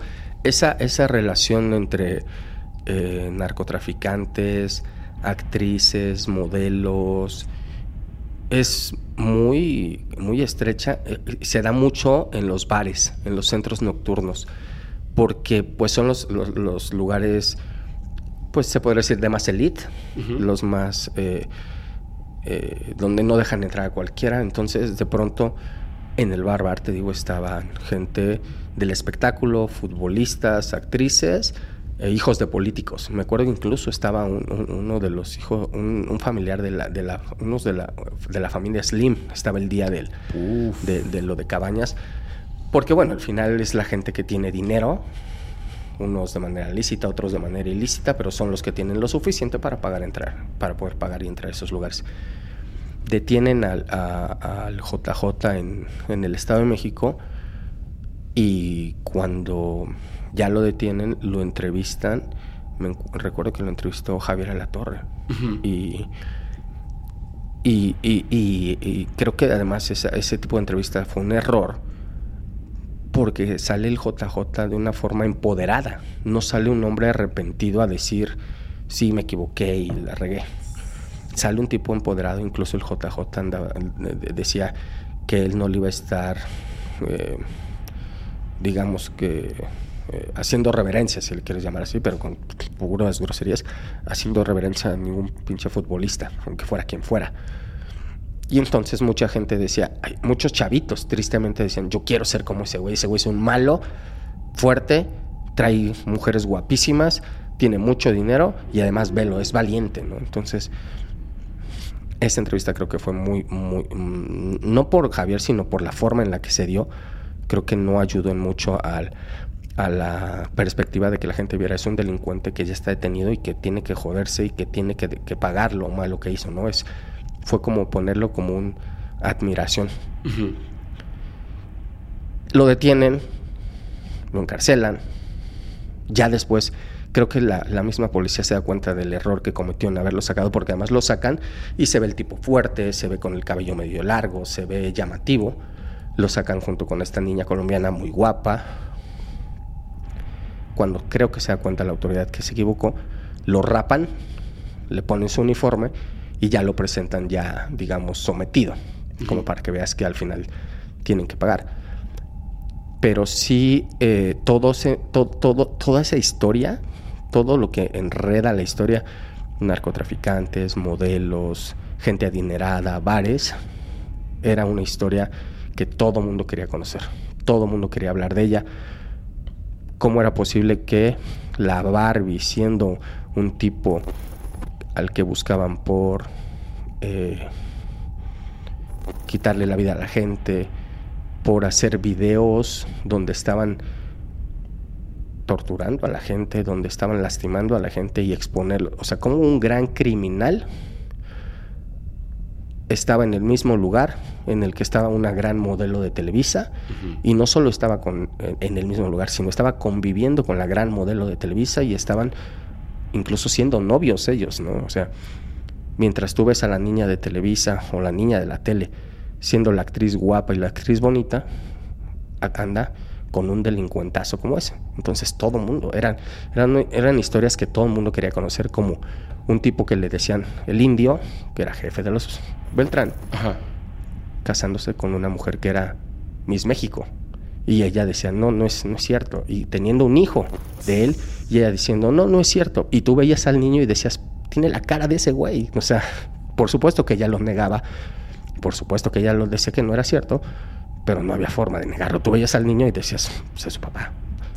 y ese tipo de historias toda la gente era así como que yo quería conocer, yo quiero conocer. Y ese es lo que nos regresa al chismoso de lo que todos quieren chismosear. Es que a mí lo que siempre me, me, llama la atención del mundo, de este mundo, es el mundo real, ¿no? El, el mundo del crimen, es de qué manera las cosas pasan a, a, a este grado de locura y no nos damos cuenta, porque lo que estás comentando es algo tremendo. Es decir, cuando yo estaba chico, y recuerdo cuando estaban más chicos, y sale esta película que se llama 8 milímetros con Nicolas Cage, donde hablan acerca de que él está buscando esta leyenda de que existe una película snuff real. Hoy en día, como tú bien dices, ¿qué videos está produciendo este, el jefe de sicarios, la Barbie? Y al mismo tiempo, o sea, se arma, se hace una película en Hollywood como que, uy, no la veas porque te, va a pegar, bla, bla, bla, bla. Y estas personas, unos años después, están subiendo eso que es una leyenda todos los días, de una manera espantosa. O sea, la película es para niños en, la realidad. O sea, las cosas que pasan con una motosierra. Eh, o sea, una persona se muere al lado de la otra por ver lo que le está pasando a la que está al lado. O sea, cosas así, ¿no? Tremendas. Eh, chavos y chavas en la prepa, en la secundaria, yendo a los cibercafés a ver estos videos. O sea, es un grado de locura extremo y al mismo tiempo estas chicas eh, porque así era, no, no porque, ah, son las mujeres, no, pues es que así era, o sea, porque en Televisa, no, no porque fuera la empresa, sino que la maquinaria de, de la comercialización, digamos, de la, del entretenimiento nos llevó a eso, lamentablemente, como sociedad. Y están estas chicas que tienen relación con estas personas. ¿Cómo puedes estar con una persona que está haciendo eso y lo sabes perfectamente. O sea, que llega y tiene sangre bajo las uñas. O sea, es una cosa tremendísima y te vas a tomar porque tiene mucho dinero, bla, bla, bla, bla, bla. Y luego vemos esas fotografías y recuerdo la de la Barbie con su, su polo verde, sonriente. Eh, recuerdo la del hijo del Chapo, cuando lo detienen la primera vez, con, esa actitud así súper socarrona. Claro. Y todos así de, ese es el chido, ¿no? Ay, qué guapo, etcétera. El JJ. ¿Qué está pasando, güey? Tristemente, eso es a nivel de todos los extractos sociales, si le quieres llamar. Hace algunos años empecé yo a escribir las historias de quien, quien las bauticé y a, la fecha la autoridad y entre ellas las conocen como las novias de la Unión. Me, encantó eso. Por, favor, sí, adelante, adelante. Uf. Es, eso empecé yo a descubrirlo precisamente escribiendo de la Unión. Me empezaban a, buscar niñas de Tepito para contarme, oye, es que ahora fíjate que mi vecina es novia de tal, que es uno de la Unión. Y mira, te voy a mandar sus fotos. Y tú veías las fotos de las niñas. Son niñas que las veías en un Mercedes, con ropa Gucci, ropa de cualquier tipo de, diseñador, eh, ramos de flores, uñas largas, y las veías de pronto en sus camionetones y veías atrás la casa y de verdad, de verdad la camioneta costaba dos veces lo que costaba su casa, porque veías la casa de adobe, las puertas cayéndose, pero ellos, ellas presumiendo en sus redes todo lo que les daban y eran novias de tipos de la Unión. Y ellas se juntaban entre ellas y tú las veías salir a bares, en antros, en restaurantes, presumiendo cadenas, ropa, autos, motitos, sin los novios, porque como los novios eran delincuentes, no andaban con ellas. Pero todos sabían que eran las novias de los chavos de la Unión. Entonces nadie se metía con ellas porque meterte o acercarte o hablarles o molestar a una de esas niñas era sentencia. Sentencia. Y entonces estas niñas incluso como lo que era, lo que tenían era a partir del dinero ilícito que le daban sus novios. Y ellas se sentían empoderadas de que, ah, sí, güey, no me vas a dejar entrar. Ahorita le voy a hablar al manzanas y vas a ver si no te viene a parar de cabeza el antro. Ah, no me vas a dejar entrar. Ahorita le voy a hablar a Beto, a ver y manzanas, Beto, Pistache, Tiger, los apodos de todos estos tipos, todos los conocían, todos sabían quién era este tipo de güeyes. Entonces, ah, oye, a ver, tráeme una botella de Moet, tráeme no sé qué, no sé qué, no, sé qué, no te voy a pagar. ¿Cómo? No te voy a pagar. Háblale al Pistache y dile a ver si es cierto que no. Entonces, pues los tipos decían, cóbrale a él, ¿no? A ver cómo, a ver. que le habla al Pistache, ¿no? Pues mejor no. Y entonces eran niñas, las veían llegar y eran las novias de los de la Unión. Y yo les puse las novias de la Unión. Y ellas eran orgullosas. Es que además eso era lo peor. O sea, ellas estaban orgullosas que su novio era el matón, que su novio era el temido, que su novio era el extorsionador. Ellas, ellas sí lo arengaban. ¿No me vas a hacer esto? Uy, ahorita le voy a hablar al pistache y vas a ver si no te para de cabeza el negocio. Como ellas lo que tenían era a partir de las cosas que les daban ellos, había veces que había niñas que querían formar parte de ese círculo. Y como esas niñas no tenían dinero todavía, porque no tenían novios criminales todavía, lo que hacían entre ellas era buscar operarse, hacerse operaciones, cirugías estéticas, para estar llamativas. Como no tenían dinero, hacían tandas. Es, eso me acuerdo que cuando lo saqué, esa nota, muchos se reían, muchos admiraban, pero eran las tandas para la lipo, las tandas para las boobies, las tandas para las pompas.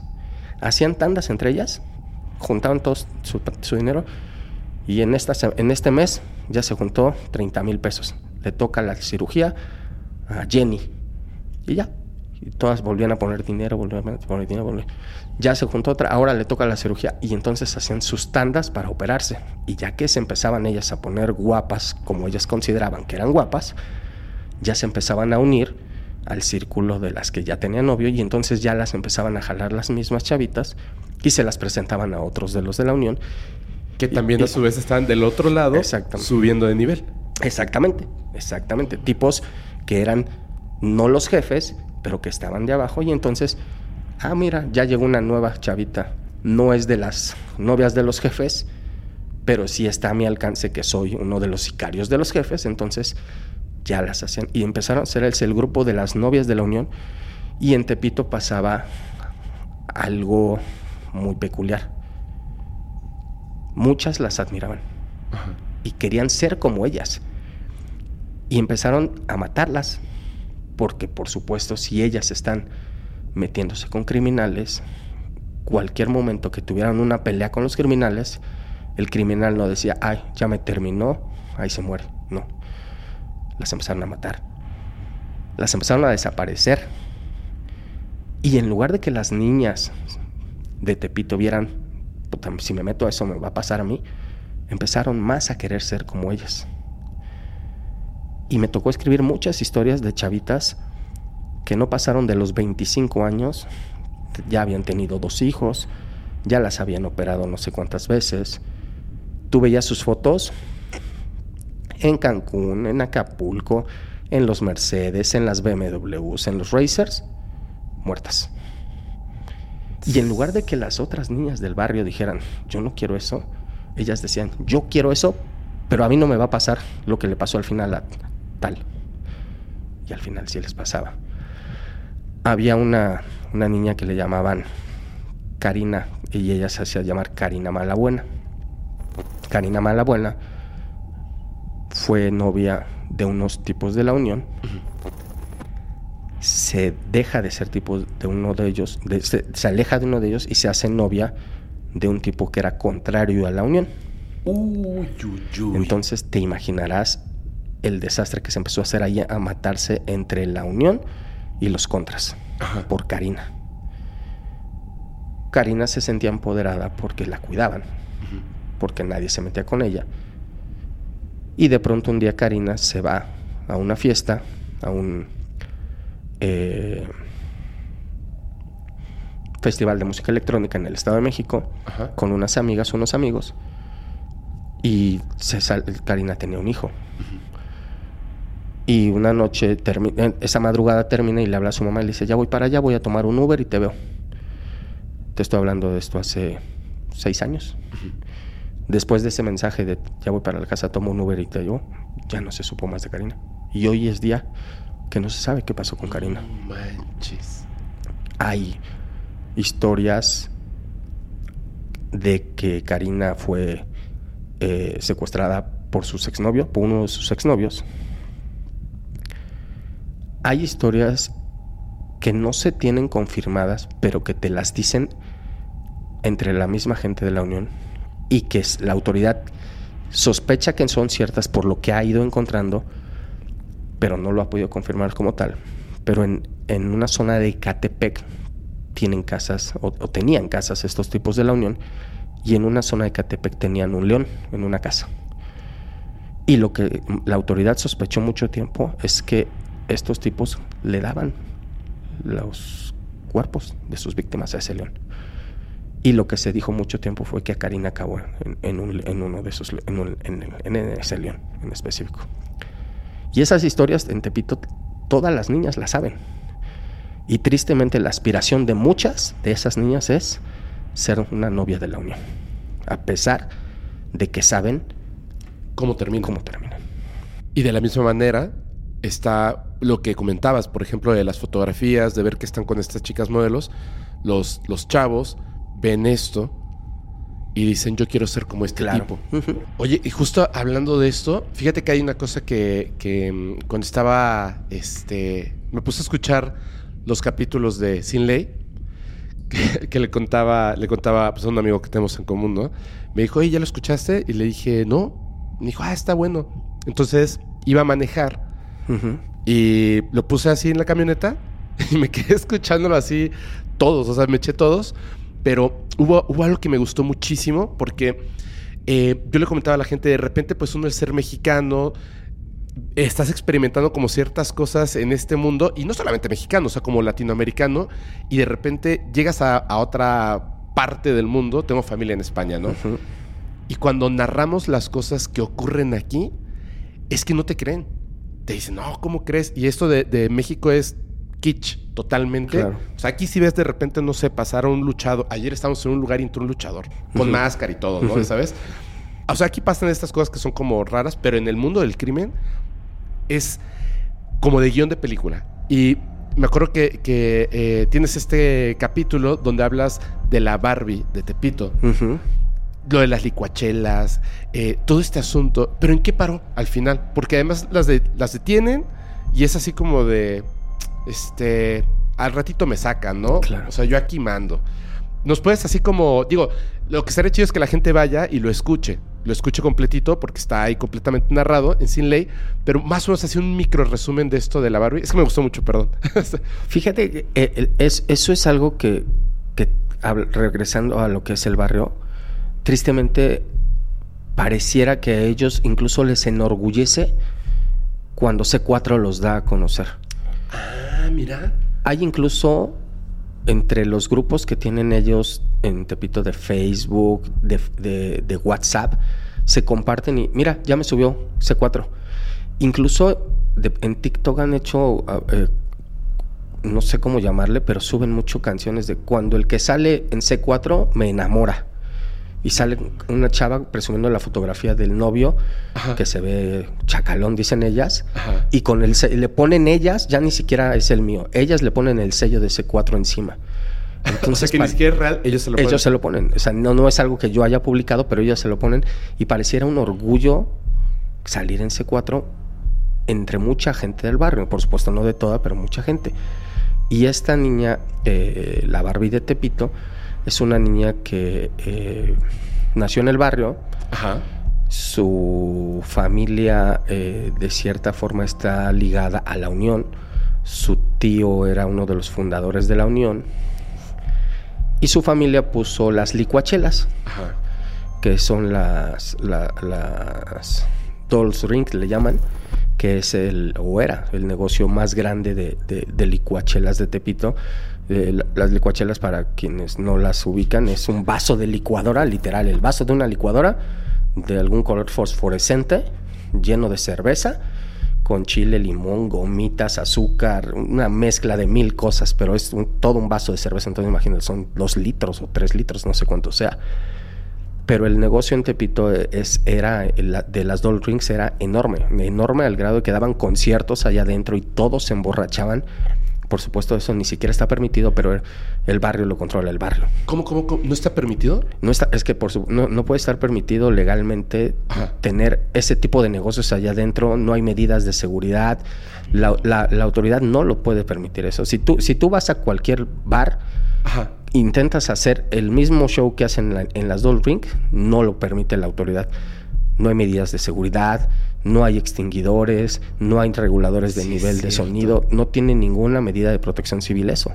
Pero, a ver, quiero ver qué autoridad se va a querer meter a pelearse a Tepito, a sacar a todos ellos. sería un desastre total. Entonces, no está permitido, pero está tolerado. Lo están dejando. Casi, casi le dicen, nada más no vayan a hacer algo demasiado loco, no vayan a matar a alguien y hagan lo que quieran, ¿no? Pero hasta han hecho conciertos ahí de artistas grandes sí, que sí, han sí, estado ahí. Sí, sí, sí, pero tú intenta tú hacer eso, en cualquier otro lugar y ninguna autoridad te lo va a permitir. No me digas. Pero ellos en Tepito, ellos mandan en Tepito. Entonces, las Doll Rings es súper famosa por eso. Y esta niña... Es hija de los dueños. Es hija de los dueños. Eh, hay, hay, hay, hay, algo, hay quien dice que no es hija de uno, que realmente es, es hija de la, de la, chava, pero no del chavo. Es un tema ahí familiar, pero eh, eh, digamos que entre oficialmente es hija de los dueños. Y a los dueños los matan. Un día los matan, van llegando a su casa hacia la zona norte de la ciudad, se van a meter en su carro, llegan unos tipos en moto y los matan. Unos dicen que los matan por extorsionarlos y que no querían vender, no querían pagar. Otros dicen que los matan porque eh, quitarles el negocio. Otros dicen que los matan porque tenían, porque realmente estaban vendiendo droga en el, en el lugar que no tenían permitido. Al final los matan. Y algo muy, pues no sé si llamarle extraño. La, hija de, estos chavos, la Barbie de Tepito, que siempre anda en redes presumiendo eh, igual carros, eh, ropa, fotos, eh, luciendo cosas. Sube una foto de ella el día que matan a sus papás, abrazando una foto que se hace una selfie ella, abrazando una foto de sus papás llorando, diciendo los voy a extrañar y me voy, pero no voy a parar, voy a seguir con el negocio. Y todo el mundo dice, oye, acaban de matar a tus papás. ¿Cómo puedes estar tú subiendo, algo, a redes, sociales diciendo que vas a seguir con el negocio de las chelas. Incluso se dijo mucho en el barrio que ella puso a los papás para que se quedara ella con el negocio. Por supuesto es algo que no, no ni comprobado está, pero se dijo muchísimo en el barrio que así fue.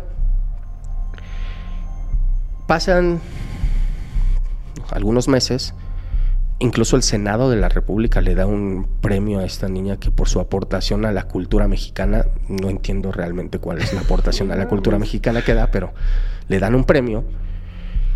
Y una mañana de lunes me hablan unos amigos de la policía y me dicen, oye, eh, detuvimos a la de las licuachelas. Y yo, ¿a cuál de las licuachelas? Me dicen, a la Barbie de Tepito. Me mandan la foto y yo la veo y le digo, oye, güey, esta no es la Barbie de Tepito. Me dice, es la Barbie de Tepito. Y tú ves la foto que me mandan y ves la foto, las fotos que ellas suben. Y pues ya cuando la ves dices, ay, güey, sí, sí es, ¿no? Por las pestañas y los ojos. Y... Pero bueno, estaba detenida, estaba completamente cambiada. A ella la detienen porque estaba en una fiesta con unos tipos que les, bueno, no les dicen, se apellidan ellos Fortis. Los Fortis son una familia de Tepito de antaño que se sabe que vende droga, que extorsiona en una sola calle, pero es muy, en su momento fue una familia muy fuerte en el control de, las drogas en Tepito. Con el tiempo fue perdiendo fuerza, pero son muy conocidos en Tepito. A los Fortis los han matado, los han secuestrado, los han dejado torturados, algunos los han detenido, una y otra vez salen, entran, salen, entran y, y tienen mucha fama de, de, una familia fuerte en, el barrio. Pero ya están acostumbrados a esos enfrentamientos con la ley, por lo que... Totalmente. entrar y eh, salir. A eso voy, exactamente a eso voy. Para ellos pareciera que es parte de su día a día. Ah, es que ahorita está guardado Juan. Oiga, llegan. Oye, ¿cómo anda Pedro? No, ahorita está en la cárcel, pero ah, esperamos que salga pronto. Ay, no, ahora el que cayó fue Martín.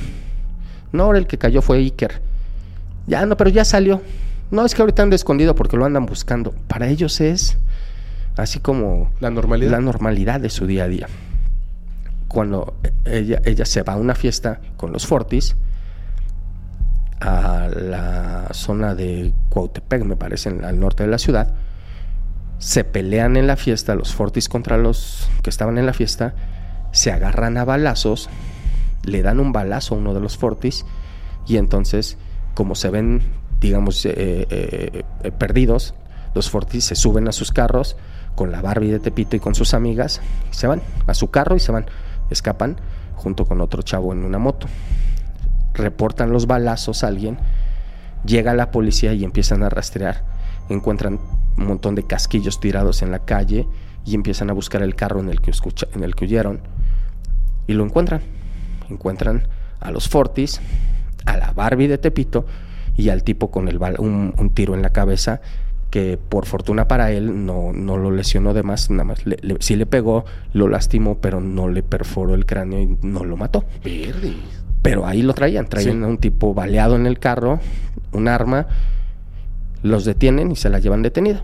Me lo pasan, lo publico y te digo, tan acostumbrados están ellos, tan normalizados y a veces hasta orgullosos. una de las personas de la gente de Tepito que me busque, que confía y que me pasa información, me dice, oye, mira lo que está subiendo el Fortis a sus estados de WhatsApp. Y uno de los Fortis que estaba detenido sube su foto y dice, aquí me tienen. Y sube su foto esposado, presumiendo las esposas en la cámara. Y dice, a ver cuánto tiempo me tardo aquí. Y él presumiendo que lo tenían esposado en el Ministerio Público en su estado de WhatsApp. Y sí estaba detenido. Lo publico, y a lo, la meten, los meten a la cárcel, a los dos días salen. Salen porque el Ministerio Público hizo mal el trabajo, por corrupción seguramente, no puedo entender otra. No, no, no, podría decir que por tonto, porque estoy seguro que no fue por eso. Así es. Pero salen, incluso cuando salen, yo consigo un video de cuando van saliendo y, la Barbie de Tepito y sus amigas van riéndose, riéndose con su ropa beige, que es el uniforme que les ponen, y ellas van muy felices sonriendo. Incluso todavía alguien les grita de sus amigas que le están esperando, eso mamona, eso mamona. Dices, oye, te acaban de sacar de la cárcel, estuviste detenida, y para ellos es el orgullo. Incluso ya no supe si lo hizo o no pero cuando yo publico todo, publico que la Barbie la detienen con los Fortis, que están acusados de extorsión, que uno de ellos ya lo habían detenido cuatro veces. Es un círculo muy relacionado todo a, delitos y todo lo publico. Y la Barbie a los, como a la semana, sube unas historias de Instagram y pone, les voy a dar a conocer la realidad de lo que me pasó y no los chismes del C4. y dices, güey, o sea, ya no supe si lo hizo o no, ya no supe si subió porque ya nunca nadie me contó y yo no lo vi. Pero al final, yo lo que publiqué es lo que pasó, no es lo que... y regreso a lo que te decía hace rato. Muchas veces estas, estas personas se molestan conmigo porque las exhibo y dicen, es que el pinche chismoso de C4. Sí, o sea, yo cuento las cosas, pero cuento lo que tú haces, no cuento lo que se me ocurre y no hablo de ti porque se me ocurre, sino porque tú te metiste en algo, porque tú estás delinquiendo, porque tú estás haciendo. Y al que, me, al que ponen de malo es a mí, porque yo los exhibo. Y en este caso, la Barbie de Tepito estaba ofendida conmigo. Por esa situación. Por esa situación. Cuando al final, pues ella fue a la fiesta con tipos que tienen antecedentes delictivos. Ella fue a la fiesta, se peleó, se agarraron a balazos ella traía a una persona baleada en el carro, a ella la detienen y yo cuento esa historia. Y ella se ofende porque yo lo hago. ¿Sabes qué? Bueno, obviamente somos un producto, ¿no? De nuestro entorno y por eso es que siempre yo señalo a los políticos porque son los encargados de generar ese entorno y no cambiarlo, ¿no? Entonces al final pues las cosas van a seguir así o peor. Cuando escuché esto, no, no es que eh, no es que no lo crea, pero me pareció como, como ya, o sea, el límite de, de, esta historia Felini México. Y me paré afuera de, la oficina. Llegando, llegando, me paré así. y en el coche, de hecho, antes de apagarlo, pues hacía mucho calor y estaba yo con el aire acondicionado. Tomé mi teléfono y googleé así, la Barbie de Tepito. Y empecé a ver sus fotos. Y de hecho, entré y le dije al productor, le dije, bro, ¿conoces la historia de la Barbie de Tepito? Me dijo, no. Y le dije, es ella, mira. Y le empecé a contar, estaba yo todo, todo alucinado así, y como se me queda viendo así como, no es cierto, te lo juro, te lo juro, esto está pasando hoy en día. Este, y bueno, estuvo estuvo súper chido. Tengo una pregunta, creo que es muy importante y me gustaría que, eh, yo sé que, que, que si la respuesta es sí, no me vas a decir quién. No, no me refiero a eso, sino que seas bien honesto con esto. Hay información que ha llegado a ti, que conscientemente dices, no lo voy a publicar porque valoro mi vida, y dices, esto es importante, pero ya está en un límite tremendo. Creo que hasta ahora no me he detenido en nada. Lo has pensado, pero sí lo has hecho. Sí, sí, sí, sí lo he pensado. Sí ha habido ocasiones en las que digo, a ver, esto es demasiado lo analizo, lo platico con la gente que, creo que puede estar involucrada. Eh, eh, no, para, no la afectada, sino la gente que me puede apoyar si llega a suceder algo. Y este, pero creo que no, creo que, creo que siempre he sacado todo. Qué bueno. Me, me, sí ha habido ocasiones en las que me, ha costado, eh, te soy sincero, yo no puedo salir a un antro. Yo tiene más de cuatro años que no salgo de antro. Porque no puedo. Porque si alguien me reconoce, alguien de la gente mala de la que he escrito, pues no me va a dejar estar, me va a hacer algo. No puedo, no puedo yo salir a un antro. O sea, es algo que yo extraño porque a mí me encantaba salir los fines de semana, un viernes de fiesta y acabar un sábado en la tarde. Ya no lo hago. Porque además en todos los antros siempre hay alguien cercano a la unión, siempre hay alguien cercano a algún grupo delictivo y entonces no me es posible porque yo no podría estar tranquilo porque alguien me podría ubicar y me podría pasar algo. La última vez que salí de antro fue creo que en Las Vegas, porque pues allá ni quien me ubique, ¿no? Pero fue hace años, hace muchos años, y, y, mi vida sí ha cambiado mucho en ese aspecto. No puedo ser tan libre. Antes me encantaba andar. Yo tenía un carro convertible, un Solstice viejito, que me fascinaba porque le quitaba la capota, me ponía una gorra y andaba yo con mi música. Ahora no. No puedo. La, libertad de estar eh, solo en la calle no la tengo. Porque cualquiera que me pueda ubicar de los malos que he escrito me, me podrían hacer un daño. No puedo andar en moto como me gustaba antes. Antes yo para todo andaba en moto. Ahora no. Mis rutinas no son rutinas. Porque no puedo estar haciendo lo mismo porque alguien me puede estar viendo. Mm, pero no precisamente ese cuidado y esos cambios de vida los he tenido que tener para poder seguir haciendo lo que hago, porque si no, no me he detenido en ningún momento hasta ahora para señalar a alguien en específico, sobre todo cuando sé que sí está dañando o si está haciendo algún mal o está haciendo alguna actividad que está perjudicando. No me he detenido y eso es algo que, que me enorgullece. Claro. Me hace sentir bien sí a veces extraño uno, si quisiera ser uno tener una vida más libre, pero creo que es algo que me tocó hacer y me encanta. Qué chido, qué chido.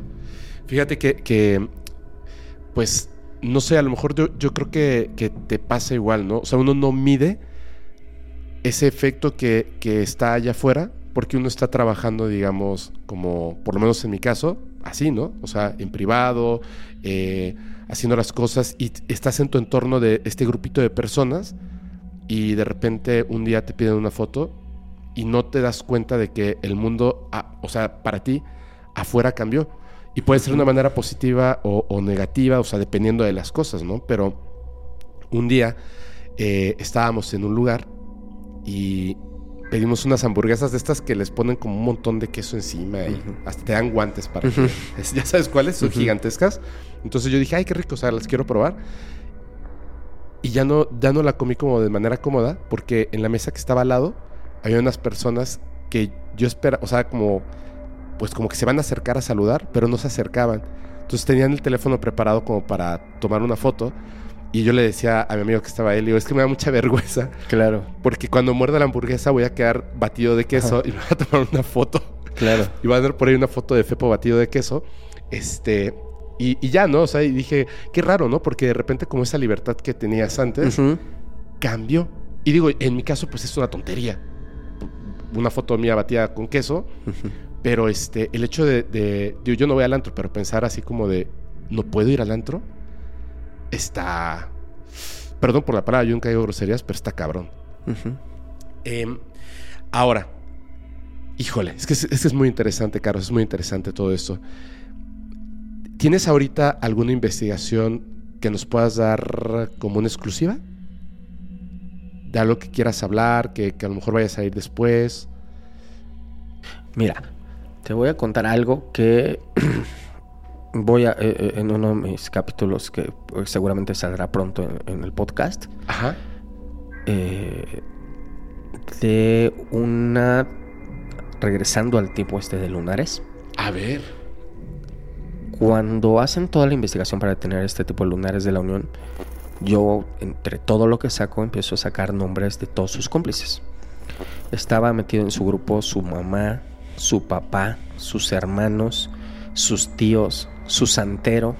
Su santero. Santero, su santero. Sí, e, eso es algo que eh, eh, seguramente platicaremos a, a lo mejor más adelante. Yo no puedo entender cómo alguien puede creer que puedes tener un santero al que le puedes pedir que le haga mal a alguien. Por supuesto que entiendo que, puedes pedirle, que, tienes fe para que te cuide, para que te ayude a estar bien, para que te ayude a que te salga bien un negocio, pero no para que le digas, oye, ayúdame a que maten a Carlos. Y en este caso, a eso voy. A ver. Él tenía a su santero que se supone que le ayudaba a hacer rituales para que le fuera bien en sus secuestros, para que le fuera bien en sus extorsiones. Y él decía que él alababa, que, que, le hacía ofrendas al diablo. Incluso cuando lo detienen, cuando hacen, perdóname, el primero de los cateos en una de las vecindades de Peralvillo, encuentran altares que decía que eran para el diablo. Con muchos cráneos. Y cráneos reales, cráneos no de pasta, no, cráneos reales.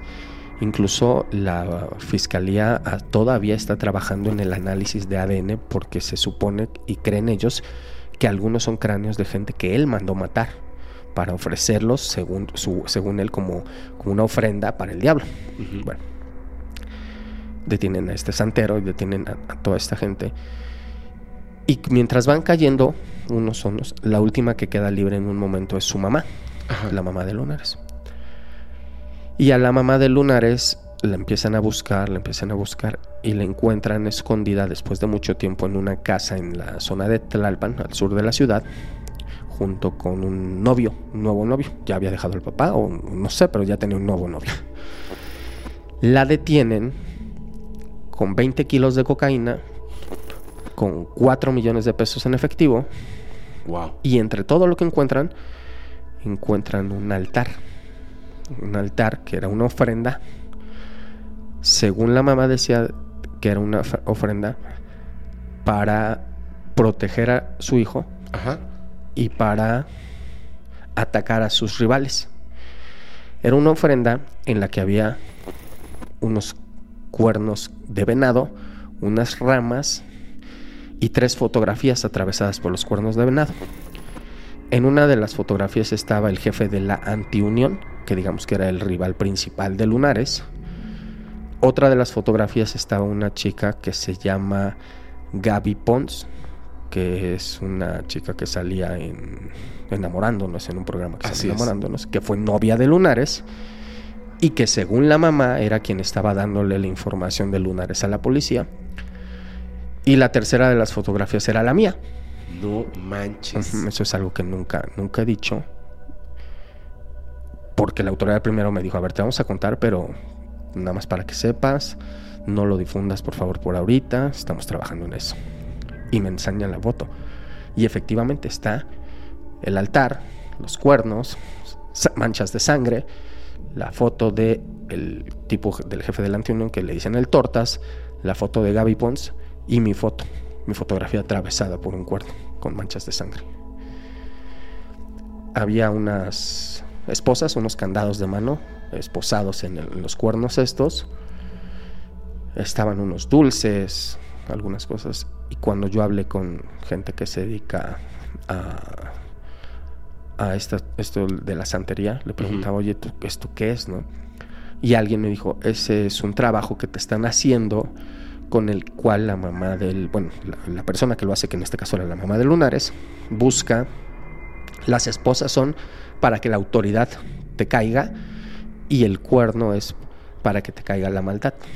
Lo que según me decían ellos era que buscaba o que alguien me matara o que al menos la policía me detuviera de alguna forma. Eso yo nunca lo había dicho, eh, te digo, lo, platico en uno de mis próximos capítulos de podcast más a detalle pero sí yo no te digo, yo no puedo entender cómo tú puedes creer o tenerle fe a algo o a alguien o alguna deidad o, como lo quieras llamar para pedirle mal por alguien.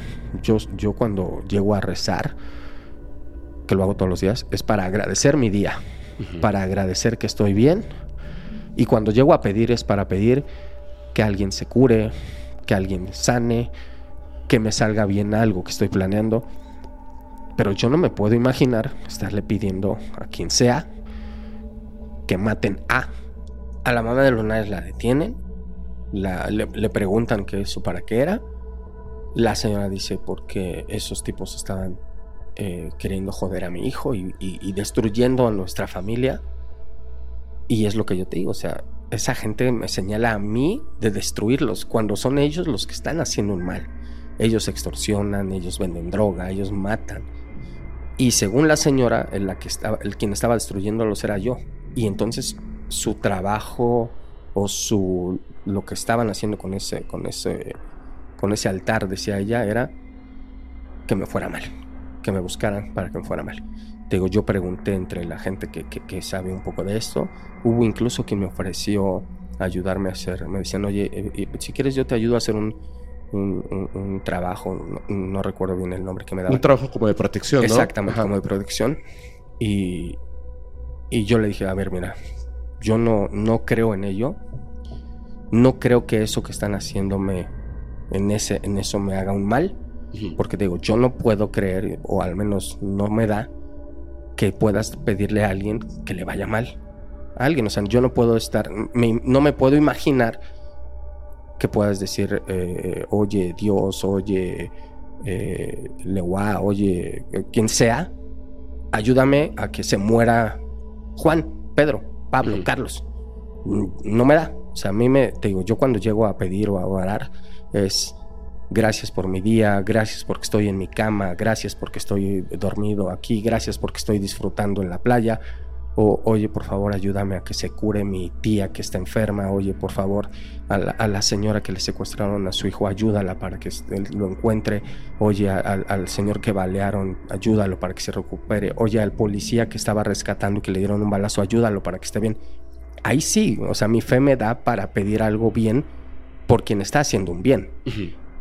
Pero yo no puedo entender cómo alguien tiene una fe para pedir un mal para ayúdame a que Carlos o a que al C4 lo maten o que al C4 lo detengan. Entonces, a estas personas que me, que me ofrecieron ayudarme a hacerme un trabajo para protegerme, le dije, mira, te agradezco mucho, pero creo yo que si le doy fuerza a una creencia para protegerme, le voy a dar fuerza a la que me está queriendo hacer el mal. Le voy a estar dando credibilidad algo que yo trato de no creer, que yo no creo. Y creo que me va a ir bien porque hago el bien. Sí. No porque me vayas a proteger en ese aspecto. Y entonces decidí no, no, no, eh, agradecí por supuesto a quienes me ofrecieron ese apoyo, pero decidí no hacerlo. Y yo seguí con lo mío. Actualmente la mamá de Lunares está en la cárcel, el Lunares está en la cárcel, el santero de Lunares está en la cárcel, los policías que lo cuidaban están en la cárcel. El único que anda libre es el papá. El papá ese sí anda por ahí, todavía escondiéndose porque lo andan buscando. Pues eh, yo, yo respeto totalmente y estoy de acuerdo con lo que estás diciendo. Sin embargo, Carlos, o sea, digo, me voy a hacer un poquito lo de criminalmente, voy a entrar un poquito lo de paranormal, lo siento. Eh, me, me, llama la atención una cosa, que es lo que te estaba como diciendo en el corte. En, cuando a veces me cuentan estas historias donde me hicieron esto, me pusieron este trabajo, bla, bla, bla, bla, bla, es distinto. O sea, como que las personas quieren que tú te enteres que te estoy haciendo este trabajo porque no es real, porque no saben, porque eh, tener ese nivel de conocimiento y cosas no es, no es para nada sencillo. Yo me fui a meter hasta Cuba en un lugar, o sea, de verdad hasta el mero, mero fondo y de repente me dicen, eh, ahí están estas cosas, ¿no? O sea, habían cosas que luego voy a comentar qué era, pero hasta se me revolvió el estómago. Y es una, es una creencia, es una forma de, construir estas cosas y podemos tomar fotos, podemos grabar, sí, adelante. la madre, o sea, esto que estás viendo. Pero eso que estaba ahí, eso que tú comentas, eso que narras, no voy a decir el por qué, porque es también peligroso, pero es real.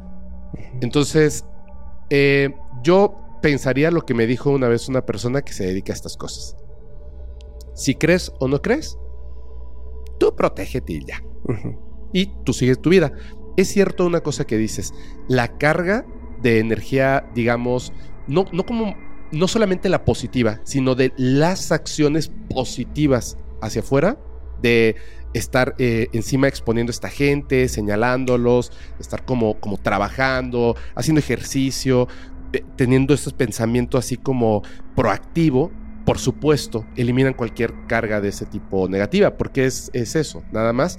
Em, y me parece que, que, es correcta tu manera de pensar y es correcta tu manera de actuar, lo cual está súper bien.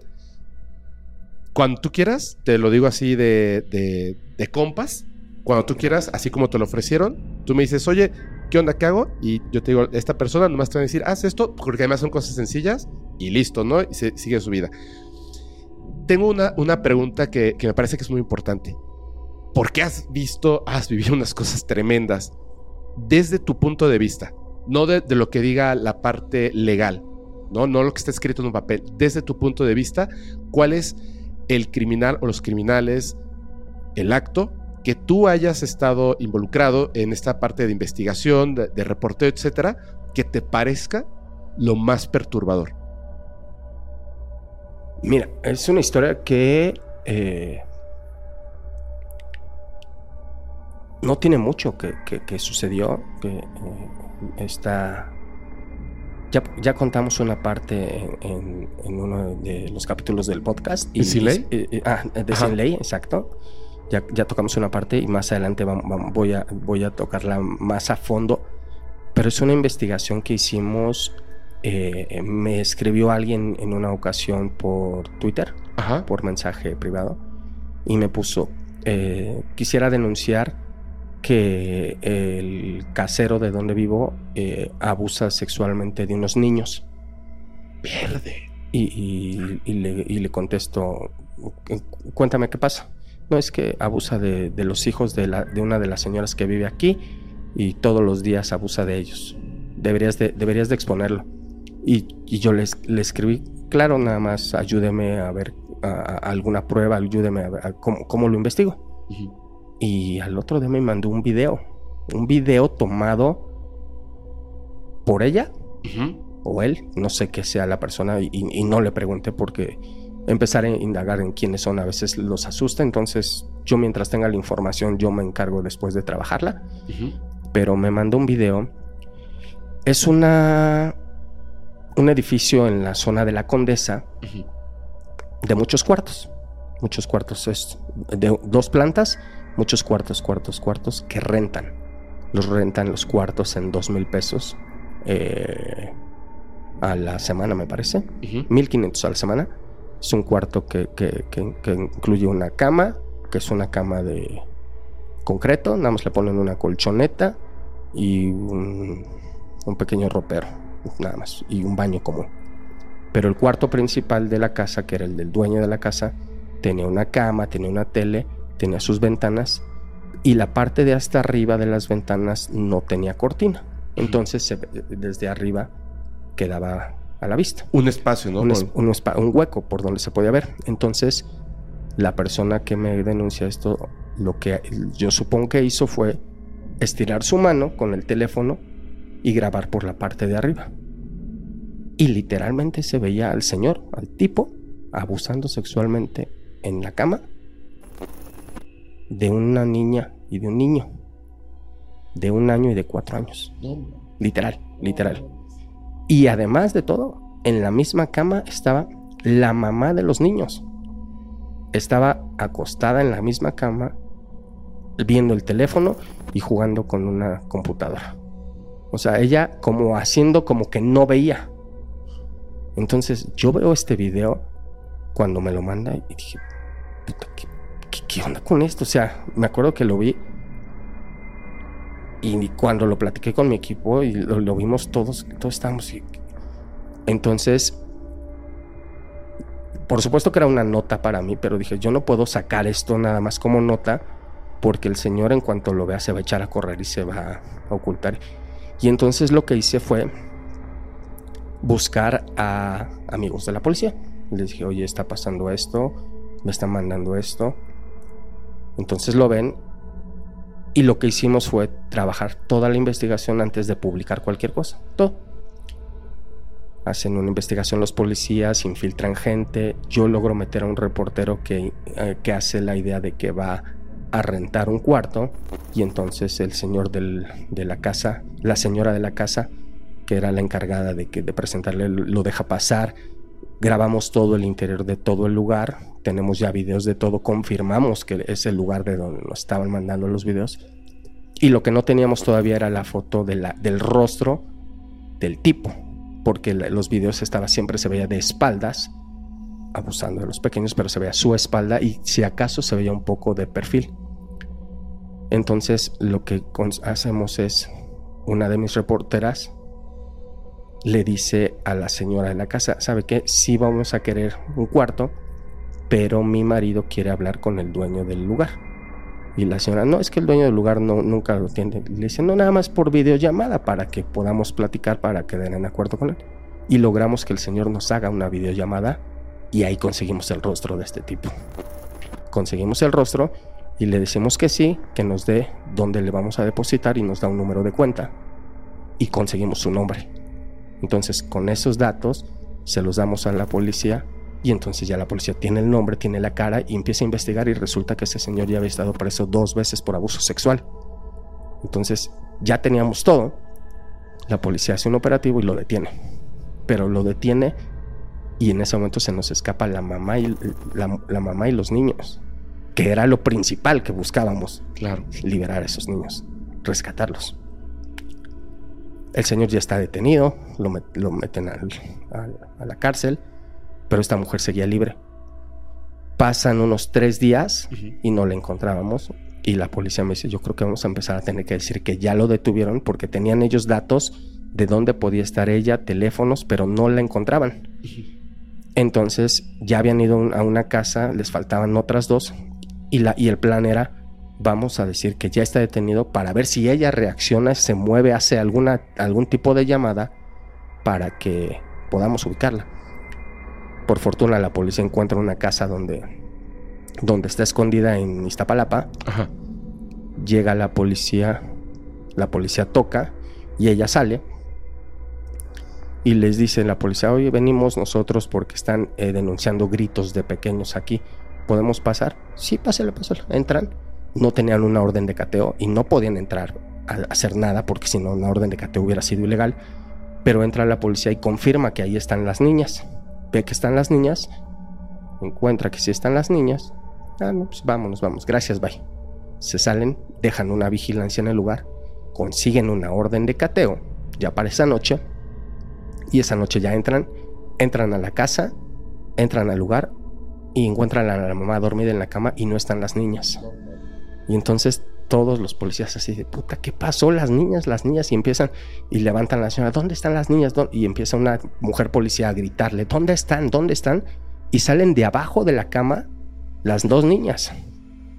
Y las niñas salen no porque estuvieran escondidas, estaban dormidas abajo de la cama porque la mamá les decía que a ellas les tocaba dormir en el piso no porque estuvieran asustadas, no porque estuvieran eh, temerosas de lo que estaba pasando, sino porque estaban dormidas ahí porque la mamá les decía que ese era el lugar de ellas, el piso. Por supuesto, las niñas en ese momento no sabían ni qué estaba pasando. Incluso eh, tengo unos videos donde sacan a las niñas de, la casa a la policía y pues las niñas en su, en su temor, en su inocencia, gritando y llorando, mamá, mamá, ¿dónde llevan a mi mamá? sin saber que pues la mamá era quien las lastimaba. Se las llevan, las rescatan y a la hora que interrogan a la mamá le dicen, oye, pero ¿por qué hacías eso con las niñas? Y la mamá le dice, pues porque yo necesitaba dinero para darle de tragar a estas. Oye, pero él abusaba de tus hijas. Pues sí, pero necesitaba yo dinero. ¿Con qué, con qué iban a tragar estas si no dejaba eso? Oye, ¿y ¿Y por qué lo permitías? No, pues me pagaba. ¿Cómo que te pagaba? Sí, me daba mil pesos y aparte no me cobraba la renta. Y si no, ¿con qué iban a tragar estas? Yo he visto secuestros, torturas, homicidios, todo tipo de delitos. Pero esos en específico, ese por ejemplo en específico, son de los que no puedes pensar, no puedes creer porque son pequeñitos, pequeñitas, son niñas, porque son totalmente indefensas, ingenuas, inocentes, no saben que les están haciendo un mal. Para ellas es me están me está doliendo, pero no saben el nivel de maldad que está pasando. Para ellas nada más es un dolor físico que no saben el nivel de maldad que están haciendo. Y que lo permita, no, no solo que lo permita, sino que lo fomente la mamá, es algo que no puedo creer. Te digo, yo me sé de todos, es secuestros, torturas, mutilaciones, todos. Pero esos en específico, de pequeñitos, son aborre, pero de verdad los aborreces con todo. Y que los fomente, los permita, los tolere. Incluso la mamá los justifique e incluso diga, pues porque tenían que tragar. Eso es algo que no, no, no puedo creer que exista. Y existe y me tocó investigarlo totalmente. No manches, Carlos. Te juro algo se rompió dentro de mí. ¿eh? Son. Te felicito y la verdad felicito a, las personas que estuvieron involucradas en eso. Dios mío, esos son monstruos de verdad. La mamá, por fortuna, está en la cárcel ahorita. El, tipo, el tipo está en la cárcel. Eh, las niñas están en un albergue. Te digo, eh, yo tenía los videos cuando sacan a las niñas, este, cuando las va cargando una mujer policía con una y otro lado. Y, y las niñas lloraban y gritaban, mamá, mamá, mamá. Y, y sí, pues tú, las niñas en su inocencia total, ¿no? no sin, sin, saber que, que las estaban rescatando.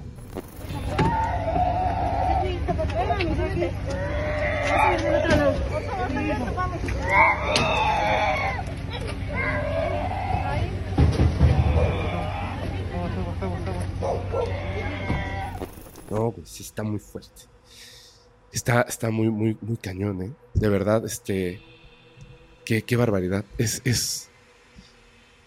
Creo que es la, la, la historia este, más fuerte que, que, que alguien me ha contado. O sea, que haya vivido así tan cercanamente. Y te agradezco que lo hayas contado, en serio. Qué barbaridad, qué barbaridad. Tenemos que cuidar, tenemos que cuidarnos entre todos, ¿eh?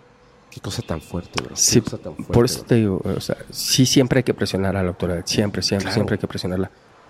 Pero si podemos ayudarla, Claro. y si podemos entre, o sea, yo, yo hubiera podido sacar una nota y hacer el escándalo, pero seguramente hubiera corrido el señor, hubiera corrido la chava y, y ahí se acababa y hubiera sido un relajo. Ese día lo teníamos, hablé con los amigos de la policía y, y los amigos, porque te digo, hay muchos policías muy, muy comprometidos y ellos se dedicaron, vamos a ayudar, vamos a ayudar, vamos a- Y fue un trabajo entre los dos.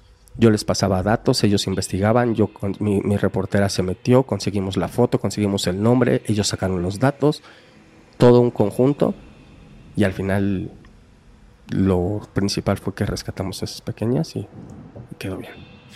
Qué bueno, no, qué bueno. Ah, Cómo sufrí en la historia cuando Ujú. viste que no estaban las niñas Sí, ahí. sí, sí, sí. Eh, eh, Oh. eh, ese momento fue terrible porque eh, eh, sí es, eh, entraron y la mamá estaba ahí y las niñas no estaban. La principal causa de todo esto eran las niñas. Claro. Y ese día entran y no están las niñas y era puta, ¿y ahora dónde diablos mandó a las niñas? Porque las habían visto unas horas antes, porque entraron y ahí estaban. Y esa noche entran y no están y dicen, puta que... Y entonces una de las mujeres policías, ¿dónde están las niñas? ¿Dónde están las niñas? Y la otra, eh, eh, entre que contestaba y no contestaba, y entonces todos los policías con cara de, ¿qué puta madre? ¿Dónde están las niñas? Y salen llorando de abajo de la cama. Y, mi- y- lo primero que pensaban todos fue, se escondieron cuando oyeron los golpes de la policía entrando, ¿no? Pero después resulta que no, que estaban ahí dormidas porque les tocaba dormir ahí porque la mamá les decía que su lugar de dormir era el piso. O sea, no, o sea, Qué, indignación. exacto. Y después la mamá aceptando que el tipo ese abusaba de ellas, aceptando que el tipo ese les hacía lo que quería frente a ella y ella primero diciendo que pues es que necesitaba dinero, que pues le daba dinero y luego ya justificándolo diciendo que pues, las niñas tenían que tragar y que de dónde les daba de tragar, que era para que tragaran las niñas y dices, güey, ¿qué, qué- qué- qué- nivel puedes tener de maldad en tu cabeza para permitir, fomentar, tolerar, justificar y aparte decir que pues así tocaba cuando son tus niñas? No, de verdad no es, digo, 20 años llevo haciendo historias de todas, de todas, de todas, de todas. Y he visto de las peores, pero esas son las que dices, no puedes, no puedes creer. Y las ves, y solo así es cuando dices, bueno, existen, y ahí está.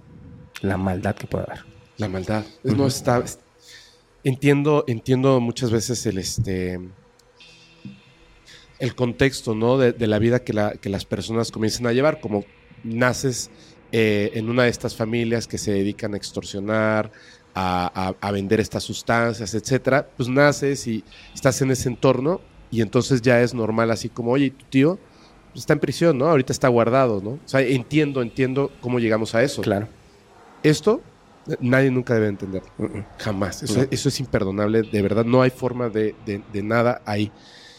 Ah, qué bueno que acabó bien la historia. Por si no, no sé qué hubiera pasado.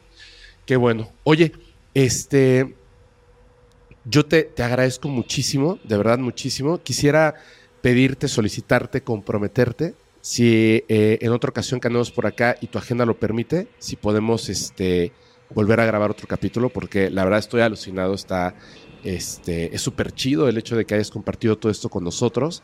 Y, y bueno, pues eh, C4 Jiménez, así verlo en una foto, en, una, en, una, este, en un reportaje, en, redes sociales, etcétera, ya sabes que es algo impactante, tremendo, pues se ha sido como formando poco a poco esto, que lo pueden tomar estas chicas, ahí como, como un meme, pero al final es, una, es parte de una leyenda de este México eh, de estas cosas que están pasando, ¿no? Del periodismo, de la nota roja, de estos este, reportajes tan interesantes y tan importantes.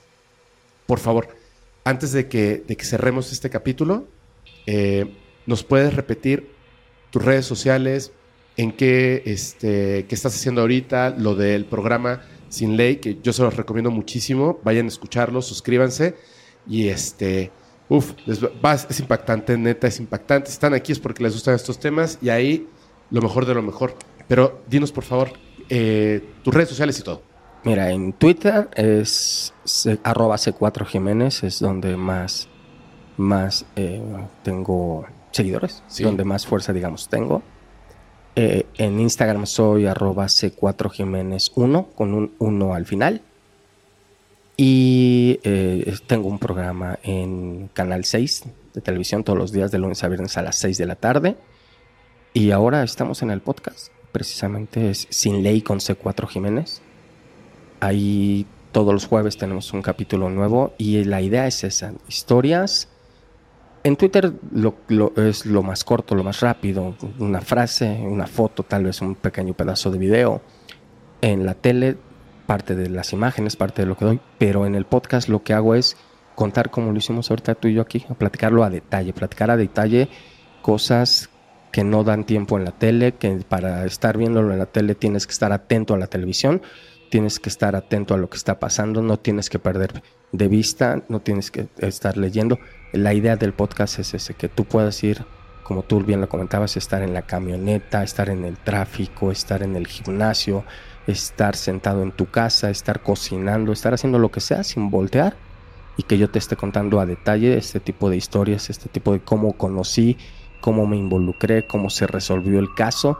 No solo el caso, no solo la historia de lo que pasó, sino cómo me fui enterando, porque eso es, yo creo, lo padre de Sin Ley con C4 Gémenes, que solo son casos que yo investigué, que yo estuve ahí presente no son casos que alguna vez me contaron, que alguna vez existieron, que es muy padre contarlos, por supuesto, pero en estos son casos que yo los vi, yo los fui conociendo, yo los fui descubriendo, me los fueron contando bien las personas que estuvieron involucradas, yo estuve en el lugar, yo tuve los documentos, yo tuve los videos, yo los fui entrevistando y así voy contando todas las historias y es lo que podemos hacer en, Sin Ley con C4 Jiménez. Increíble, increíble. Aparte me gusta la postura que, tomas al momento de narrar estas historias. Eso está, es, esta parte de, se nota cuando lo estás narrando. Eh, recuerdo, sin hacer spoilers, para que vayan a escucharlo, esta historia de, mm, que le dijeron que estaba embarazada, que iban a ser gemelitas o gemelitos. Y este, ¡oh, madre!